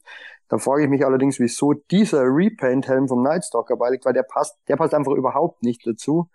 Und ähm, was aus meiner Sicht auch noch eine ganz einfache Lösung gewesen wäre, einfach noch Aufkleber dazu packen mit den Schildern, die ähm, vorne ähm, beim, beim Original Strider oder Strider dran waren. Das wäre wirklich einfach noch gegangen. Ähm, keine Ahnung, ob das noch kommt, aber würde, glaube ich, einige Fans besänftigen. Ja, besänftigen ist tatsächlich das Ding, weil dadurch, dass es ein Repaint ist, äh, sind halt einige Leute ziemlich enttäuscht, trotz Preis. Ähm, dazu muss ich persönlich sagen, ich habe von Anfang an als Nightstalker rauskam gesagt gehabt, also für mich muss Tweedo irgendwo teilweise neue Formen haben, eben damit diese Wappen an den Seiten vorhanden sind, dass ein neuer Helm vorhanden ist. Und äh, das, das stand für mich irgendwie außer Frage. Ansonsten wäre das für mich eine Enttäuschung. Da, dann wurde dieses Pferd vorgestellt und ich habe irgendwo dann vorab gedacht, naja gut, gucken mal halt, hast du wieder Geld gespart, auch wenn es jetzt günstig ist. Und dann sehe ich das, sehe diesen Repaint, den ich halt seit Jahren irgendwo befürchtet habe, dass er kommt. Und, und es hat mich gar nicht so gestört. Selbst der Helm stört mich jetzt nicht so. Hey klar, natürlich, diese Sticker, die du sagst, Michael, fände ich super toll. Wenn jetzt wirklich ein neuer Helm auch noch dazu kommt, ist das umso besser. Ein paar Bemalungsdetails mehr fände ich auch cool.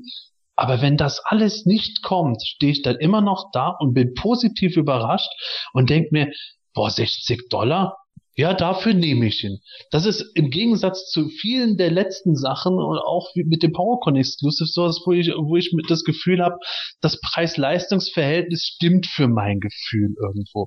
Aber andere Leute sehen das halt nicht so, sondern sind eher enttäuscht. Oder Matthias? Ja, offensichtlich. Also es ist ja so, dass das, ähm, was früher beim Stridor oder Stridor Silber war, ist jetzt wieder grau. Also es hat ein ähnliches Problem, in Anführungsstrichen, wie der Raman, wie der Ultimate Raman. Dass so dieses halt, Steingrau? Genau, also dass sie eben eher ein mattes Grau haben. Ich habe ja dann geschrieben, ja, es ist ja aus Holz und Blech, also was habt ihr erwartet? also, äh, also mich persönlich stört das ja überhaupt nicht und mich stört auch der Helm gar nicht. Ich muss ganz ehrlich sagen, da hat ja einer dieses, ähm, dieses Photoshop-Bild, wo dieses Vintage, der Vintage-Helm vom, vom Streetor auf dem, auf dem Classic Streetor drauf ist und ich finde, das schaut total behämmert aus, also weil das auch von dem Detailgrad und irgendwie von dem ganzen Stil, also für mich überhaupt nicht passt. Also ich kann mit dem mit dem roten Nightstalker Helm wunderbar leben. Und wie, wie du gesagt hast, ich bestelle es auf alle Fälle. Ähm, und was ich ganz witzig finde oder eigentlich ganz interessant, es ist ja jetzt irgendwie so eine Art, äh, naja, Konkurrenz vielleicht, nee, aber, aber äh, ja, eben, es ist jetzt so gleichzeitig mit den PowerCon Exclusives kann man es vorbestellen und es, es sagen ja immer alle, ja, es wird alles zu teuer. Also im Grunde ist es schon eine Art Konkurrenz äh, um das Geld, weil ja, also ganz ehrlich, 52 Euro für eine Figur oder, sech oder Dollar oder ähm, äh, 60 Dollar für ein Pferd. Gut, es hat ja jetzt auch keine großen Funktionen, aber es ist doch ein Riesending. Es ist schon eigentlich äh, ein gutes Angebot und äh, ja, das finde ich eigentlich ganz, ganz interessant, dass sie dort so neben den PowerCon Exclusives ja im Grunde so, so ein Konkurrenzprodukt irgendwo rausbringen. Ja. Also das fand ich hm. interessant. Gut, gut gesagt, mit dem Konkurrenzprodukt, den Gedanken hatte ich auch dabei schon. Was ähnliches hatten wir auch letztes Jahr schon, wo die PowerCon Exclusives und äh, die Wave, äh, ich glaube die Wave 1 Bestellungen waren es, relativ nah beieinander waren, wo ich gedacht, ja gut, die, die das erste geholt haben, werden jetzt wahrscheinlich ein bisschen sich schwer tun, das Geld für die nächsten Sachen aufzutreiben. Gon, wie siehst du das? Also für mich äh, ist es so ein bisschen, als ich die Überschrift gelesen hatte, Getting Back into the Saddle oder In the Saddle. Habe ich nur gedacht, ja, äh, Super Seven versucht jetzt nach dem Debakel mit einem Fan-Favorite wieder rauszukommen. Das war mein allererster Gedanke, so, ne, nachdem es mhm. irgendwie mit den ganzen anderen Classics-Figuren von der Qualität her diesen heftigen Shitstorm im Internet gegeben hat und dann ganz viele Fans gesagt haben, oh, die zweite Wave kaufe ich nicht oder ich warte erst mal ab und guck mir an, wie die anderen da sich rumärgern und bla. Und dann habe ich nur gedacht, so jetzt haut Super Seven zumindest noch was raus, was die Fans schon seit Jahren verlangt haben, damit die Fans dann irgendwie sagen, yay, ihr seid doch wieder cool.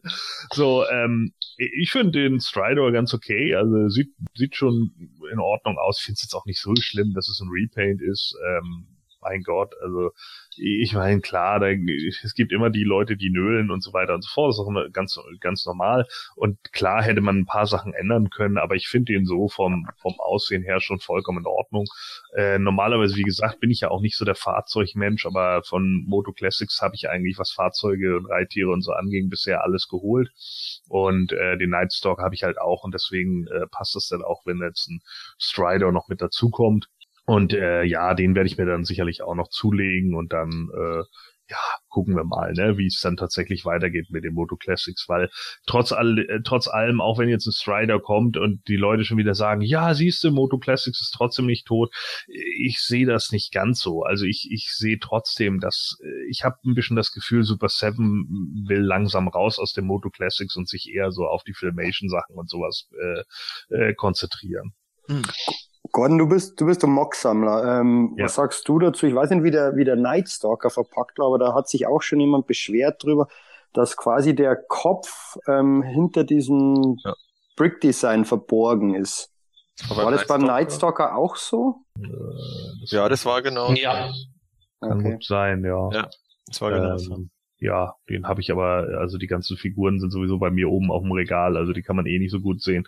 äh, nein, also, also die sind, bei mir sind halt die Figuren an der Wand und nicht die, nicht die Fahrzeuge. Deswegen okay. ist es nicht so wichtig für mich. Das ist natürlich jetzt wieder für MIB oder Mock-Sammler das gleiche Problem.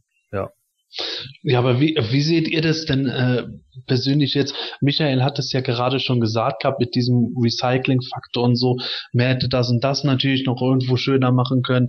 Äh, ich habe auch schon besonders auf Human Org gab es sehr viel vehemente Kritik, während es auf PE eigentlich eher relativ ähm, gesittet eigentlich war. Da, da waren die einen nicht so begeistert, die anderen waren begeistert und aber irgendwo alles so ganz okay. Auf Human Org haben sich etliche Leute ziemlich aufgeregt über das Recycling-Ding und haben gesagt, ja, für 10 Dollar mehr hätte ich jetzt auch einen neuen Helm gewollt oder äh, hier oder da neue Teile. Ich glaube tatsächlich, dass es eher so ein Ding war, ganz oder gar nicht. Ne, dass man entweder diesen Repaint so machen musste, wie er jetzt gemacht ist, oder man hätte Nightstalker gar nicht rausbringen können, weil der Preis ansonsten in die Höhe geschossen wäre. Wie seht ihr das?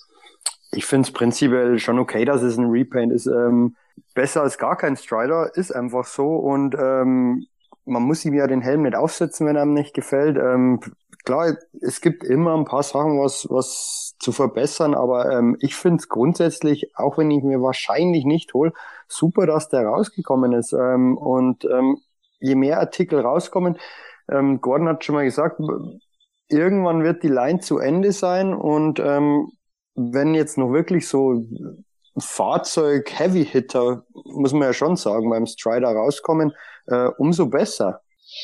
Ja, Heavy Hitter trifft es aus meiner Sicht ganz gut. Ich merke das ja selber auch schon. In den letzten Folgen, gerade bei den PowerCon Exclusives, die halt äh, Filmation basierend sind, waren wir alle so eher etwas ernüchtert gewesen. Naja, die einen irgendwo, für die war das gar nichts, bei den anderen war das so, ja, pf, könnte, aber der Preis, weil kein Zubehör dabei ist und jetzt kommt Strider und so ist mir persönlich geht es so, das hypt mich jetzt persönlich wie so viel schon seit langem nicht mehr. Was natürlich auch was damit zu tun hat, dass Nightstalk jetzt auch mit Nostalgie pur ist. Äh, könntet ihr euch vorstellen, dass dieses Ding jetzt letzten Endes noch sogar eine deutlich größere Käuferschaft anzieht als alles andere bisher, das wir hatten? Schon sein. Also es ist natürlich jetzt wieder im Gegensatz zu den, zu den normalen Collectors Choice Figuren, die ja jetzt, wie es vorher bei den Fragen war, das sind nur Hinterbänkler und irgendwelche ähm, nicht ganz so bekannten Charaktere. Ähm, da ist das Strider, das drückt den Nostalgieknopf komplett und mhm. ähm, ja, es ist ja irgendwie so eine Art, ja, du hast das Nightstalker und da brauchst du jetzt natürlich das Strider auch irgendwo, ja, damit da, da, damit die gegeneinander oder damit die da schön gegeneinander auf dem Regal stehen und auch damit der Fisto sein Reittier hat. Und, und äh, ja, es ist halt so, ein, so eine Lücke irgendwo in der Sammlung, wenn man es genau nimmt, und die wird jetzt da geschlossen und das, das spricht diese Art von Komplettsammlung die sagen, okay, ich mag die Vintage-Geschichte komplett haben, soweit sie von Classics erschienen sind. Die, natürlich die Komplettsammler sowieso. Und äh, ja, und ich muss auch ganz ehrlich sagen, mir kommt es ja ein bisschen so vor, jetzt zwar auch Konkurrenz zu den PowerCon Exclusives, aber andererseits ist es auch so eine, äh, ja, die Leute, die, die Filmation überhaupt nicht mögen, da ist es halt quasi jetzt für die ist es das, das Stridor da so als, ähm, ja, als. Ach so, du meinst die, die jetzt bei den PowerCon Exclusives nichts zu kaufen haben, ja. die kaufen jetzt dafür. Ah. Vielleicht ist das ja auch so gedacht, dass man sagt, okay, gut, jetzt haben wir natürlich die eine Zielgruppe komplett äh, abgedeckt, aber es gibt ja die, die eigentlich nur Vintage wollen. Und hier ist das Streetwear. Ja, also könnte man auch so sehen. Und ja, es hört sich, hört sich vernünftig an und ich glaube, dass auch für, für, für Super 7 ein ganz guter Gradmesser ist, weil ich glaube, ähm, die, die ihre Sammlung noch nicht abgestoßen haben und weiter sammeln, ähm, sehen ganz gut, weil die werden sich fast alle den Streeter holen. Ähm, wie viel Sammlerpotenzial für, gerade für solche ähm, Vintage-Fahrzeuge meinetwegen ist eigentlich noch vorhanden? Ähm, weil, wie ich schon gesagt habe, ich glaube, ähm, jeder, selbst die Leute, die, die von den Classics jetzt teilweise ähm, abgekommen sind und nur die Vintage-Sachen sich geholt haben, ähm, werden sich wahrscheinlich den Strider holen. Ganz guter Gradmesser, denke ich mal. Hm, auch ein guter Gedanke. Ja, ich denke auch, also dass man da so natürlich äh, schon argumentieren kann. Ne? Aber deswegen sagte ich ja auch so, man man macht jetzt im Endeffekt das, äh, äh, um, um einfach nochmal die die Crowd und die Fans ein bisschen zu beruhigen. Das passt dann einfach auch und es passt auch, ihn jetzt da irgendwie hinzusetzen. Und äh, ich glaube auch, dass die Community durchgedreht wäre, wenn sie gesagt hätten, wir bringen jetzt einen Dragon Walker raus. Ja, nur der ist natürlich deutlich schwieriger herzustellen und, und äh, wäre natürlich auch eine ganz andere Nummer, aber der würde genau in die gleiche Kerbe schlagen wie ein Stridor. Nur das passte jetzt halt einfach und das ist das Pendant und das haut dann eben auch hin mal gucken, wie es jetzt weitergeht. Ich meine, äh, natürlich kann ich den Aufschrei von einigen Leuten erzählen, die dann sagen, ja, Classics ist vorbei und ich habe keine Lust mehr, XYZ-Charaktere irgendwie wie, zu holen. Ja, aber ich sag dann auch, was willst du denn stattdessen? Nochmal äh, äh Reproduktion von allen anderen, die du sowieso schon hast? Das ist ja auch Quatsch. Und ganz ehrlich, also ich bin da auch so, ich brauche auch nicht die XYZ-ste Variante von irgendwelchen Figuren, weil ich brauche dann nicht noch Snake Man at Arms oder irgend so ein Kram. Also das darauf kann ich dann ehrlich gesagt auch sehr gut verzichten. Also dann sage ich lieber, dann beendet lieber die Toyline, bevor euch nichts mehr einfällt. Vielleicht ist das jetzt der, der Startschuss für die, für die ähm, Fahrzeug-Wave. Mit Spider, Dreamwalker. Ja. ah. Oh man, Spider wäre so geil. Letztes Wochenende habe ich meinen Spider repariert, weil der einen Kabelwackler drin hatte und habe den laufen lassen. Das hat so viel Spaß gemacht, wenn ich mir das allein vorstelle, in Moto Classics Größe Spider zu bringen. Wie endgeil wäre das denn? Da den würde ich holen. Hier raus. Jetzt hört auf, hier abzunörden, ihr Nerd. Aber vielleicht ist es tatsächlich so ein Gradmesser, äh, wenn, also Super Seven hat ja offenkundig irgendwo, äh, als sie, als sie in Asien waren, diese Form gekriegt und dann wohl relativ schnell in Produktion gegeben, weil sie sich wohl zu Recht auch sicher waren, dass sich das Zeug schon verkaufen wird.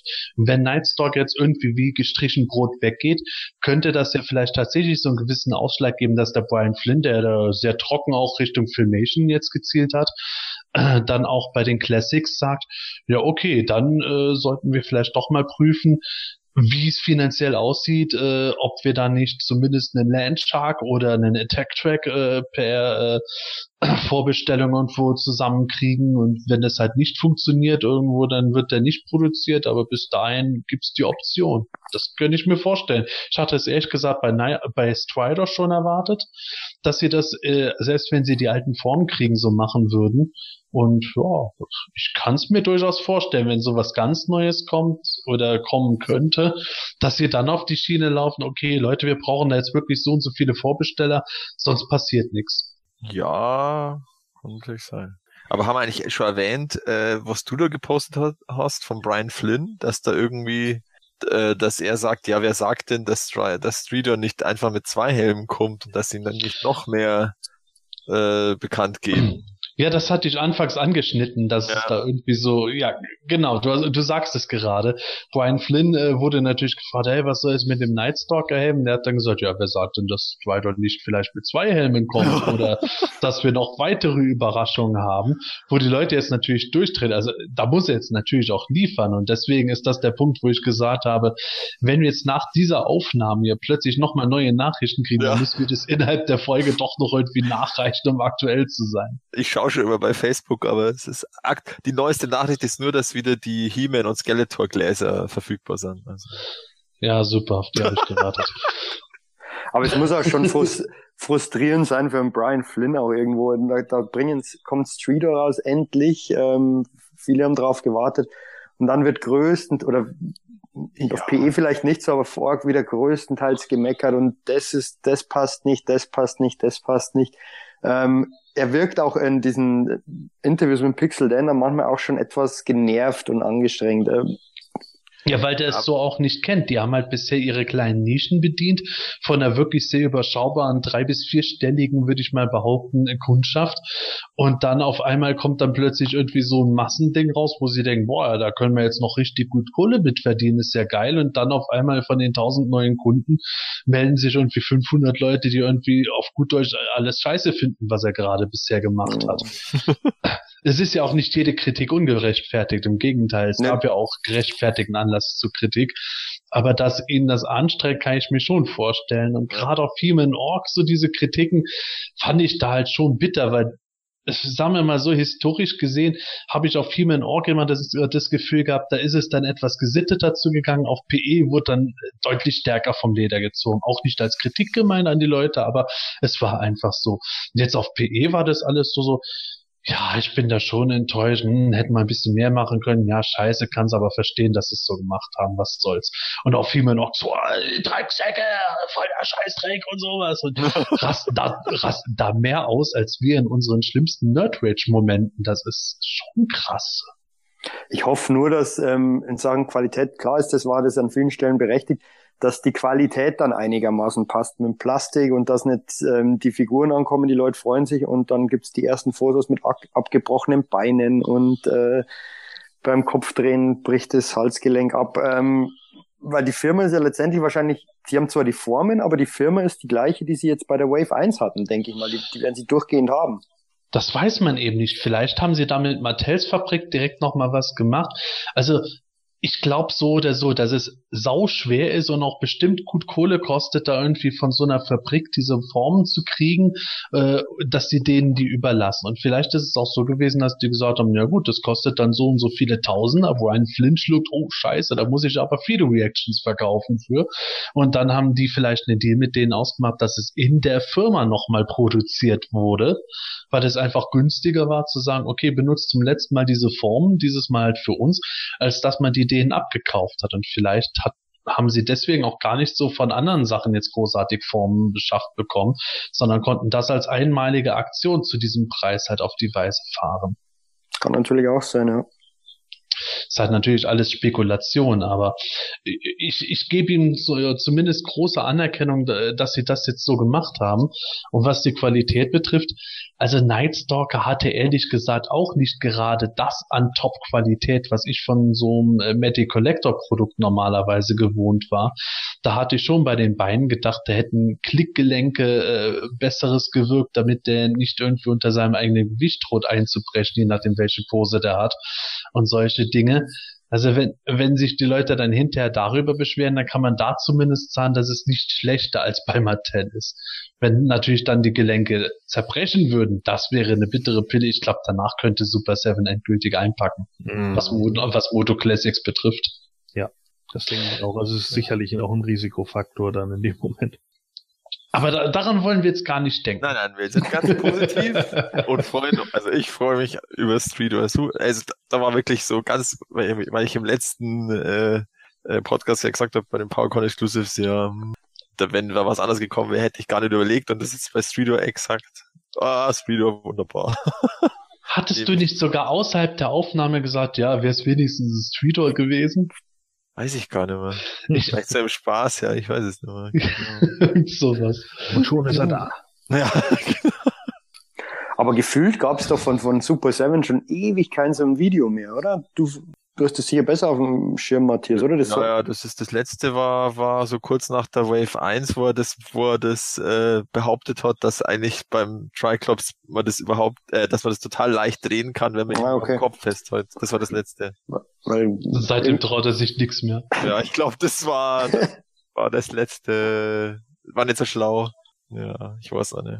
Das muss man halt anders machen. Das war vielleicht witzig gedacht, aber, aber da, da, da schießt man dann halt übers Ziel hinaus, wenn man das dann witzig macht. Also, keine Ahnung. Das hätten, hätten sie anders aufzeigen müssen.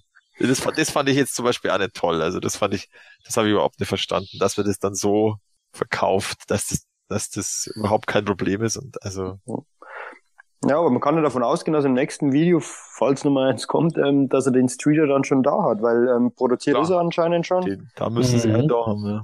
Ich bin ehrlich gesagt froh, ähm, weil ich sammle ja die, die, die Club Grayscale Line, dass, dass das nicht als Two-Pack gekommen ist mit, dem- mit dem Fisto, mit dem Filmation Fisto. Das war ja auch lange im Gespräch oder da haben sonst die Leute gerätselt, vielleicht wird's ein Two-Pack. Ähm, bin ich ehrlich gesagt ganz froh.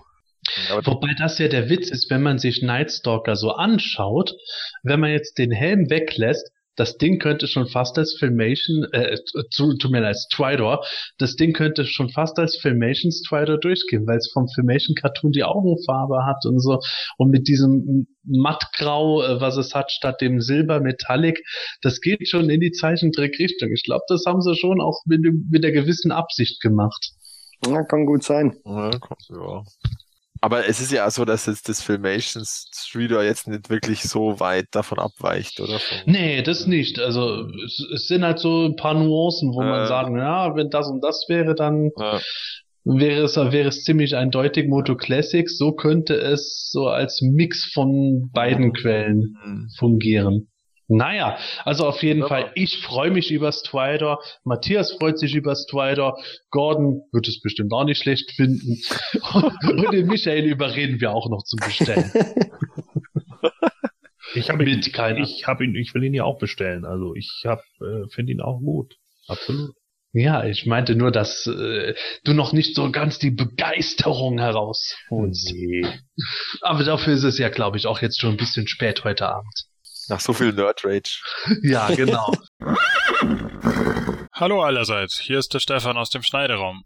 Bevor die Jungs sich jetzt nämlich gleich verabschieden, habe ich noch ein paar ganz aktuelle Neuigkeiten für euch. Denn die vier hatten natürlich recht und kurz nach der Aufnahme gab es dann doch noch ein paar Neuigkeiten zu Stridor und auch noch zu diesen sogenannten Neo-Vintage-Figuren. Und zwar hat Super 7 nach ein paar kleinen Andeutungen schon im Vorfeld bestätigt, dass Stridor sowohl mit einer roten Version des Nightstalker Helms als auch mit einer Umsetzung der Vintage Stridor Kappe erscheint.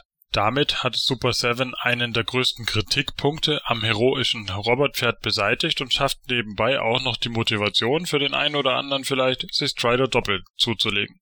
Darüber hinaus hat der Online-Händler spacefiguren.de mit einem Facebook-Post bekannt gegeben, ab sofort offizieller Vertrieb von Masters of the Universe Classics für Europa zu sein und bietet ab sofort Stridor zum Vorbestellpreis von 89,99 Euro an. Wer nur ein Pferd bestellen will, kommt damit eigentlich billiger weg als direkt bei Super 7. Wenn man natürlich eine Sammelbestellung macht, ist man wiederum trotz Zoll auch über Super 7 direkt günstiger. Mehr zu dem Thema erzählen die Jungs aber bestimmt in der nächsten Ausgabe unseres Podcasts. Völlig überraschend waren neben Stridor aber auch die ersten vier Neo-Vintage-Figuren von Super 7 vorbestellbar. Dabei bestätigte sich bezüglich der Verpackung ein altes Gerücht. Die erste Wave erschien nämlich tatsächlich in zwei Two-Packs, Epic Battles genannt. Logischerweise waren Filmation He-Man und Skeletor in einem Set, das andere Set enthielt She-Ra und Hordak im Princess of Power Cartoon Design. Die Verpackungen waren den Vintage Gift Sets nachempfunden und je Set wurden 45 Dollar plus Versand und Einfuhrkosten fällig. Als Liefertermin wurde Mitte Juli 2018 für die Neo Vintage Figuren genannt. Damit ist es wohl klar, dass der Versuch von Mattel, die Figuren über den Einzelhandel zu vertreiben, zum jetzigen Zeitpunkt nicht erfolgreich war. Beide Two-Packs waren nach relativ kurzer Zeit ausverkauft. He-Man und Skeletor schon nach ein paar Stunden, das andere Set am nächsten Tag. Alle vier Figuren sollen aber zu einem späteren Zeitpunkt noch einmal auf Einzelkarte erhältlich sein. Mehr Informationen dazu könnt ihr natürlich wie immer auf planeteternia.de nachlesen oder ihr wartet einfach bis zur nächsten Ausgabe von unserem Podcast, denn da werden die vier Jungs sicher ausführlich über dieses und weitere Themen reden. Ich sage jetzt erstmal Tschüss und macht's gut, bis zum nächsten Mal. Hat dir diese Ausgabe vom Himalischen Quartett gefallen? Dann unterstütze jetzt unseren Podcast mit deiner Bewertung und deinem Kommentar. Nachdem du in iTunes das Himanische Quartett aufgerufen hast, kannst du uns über die angedruckte Sternchenleiste deine Bewertung zukommen lassen und den Podcast direkt im Anschluss auch kommentieren. Jedes positive Feedback hilft dem Quartett, seine Position in iTunes zu verbessern, um noch mehr Fans und interessierte Zuhörer zu erreichen. Vielen Dank für deine Unterstützung. You have the power.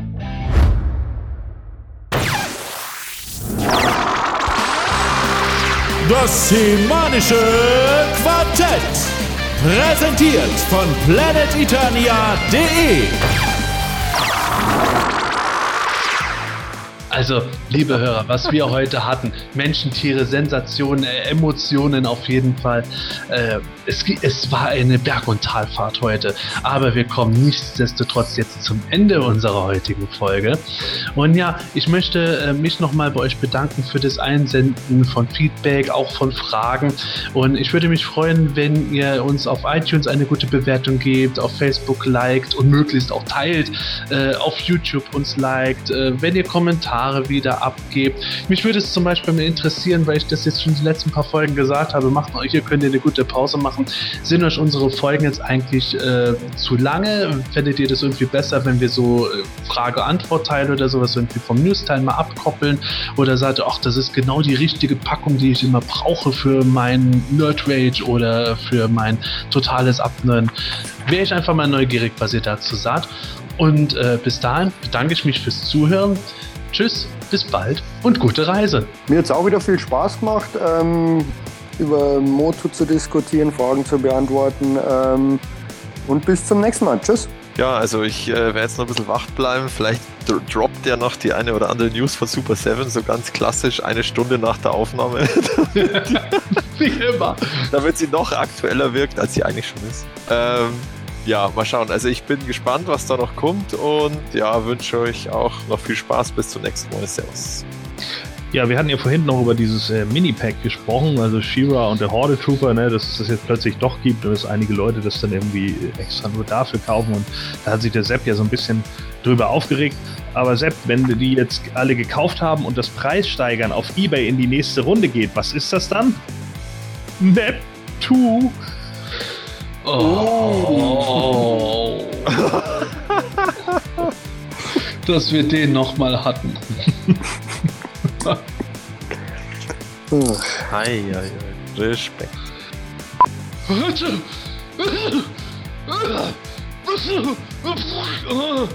das sollte genug. Jetzt hat sich mein Bildschirm ausgeschaltet. Moment. Also, der Matthias sieht schwarz. Ja. Das Semanische Quartett.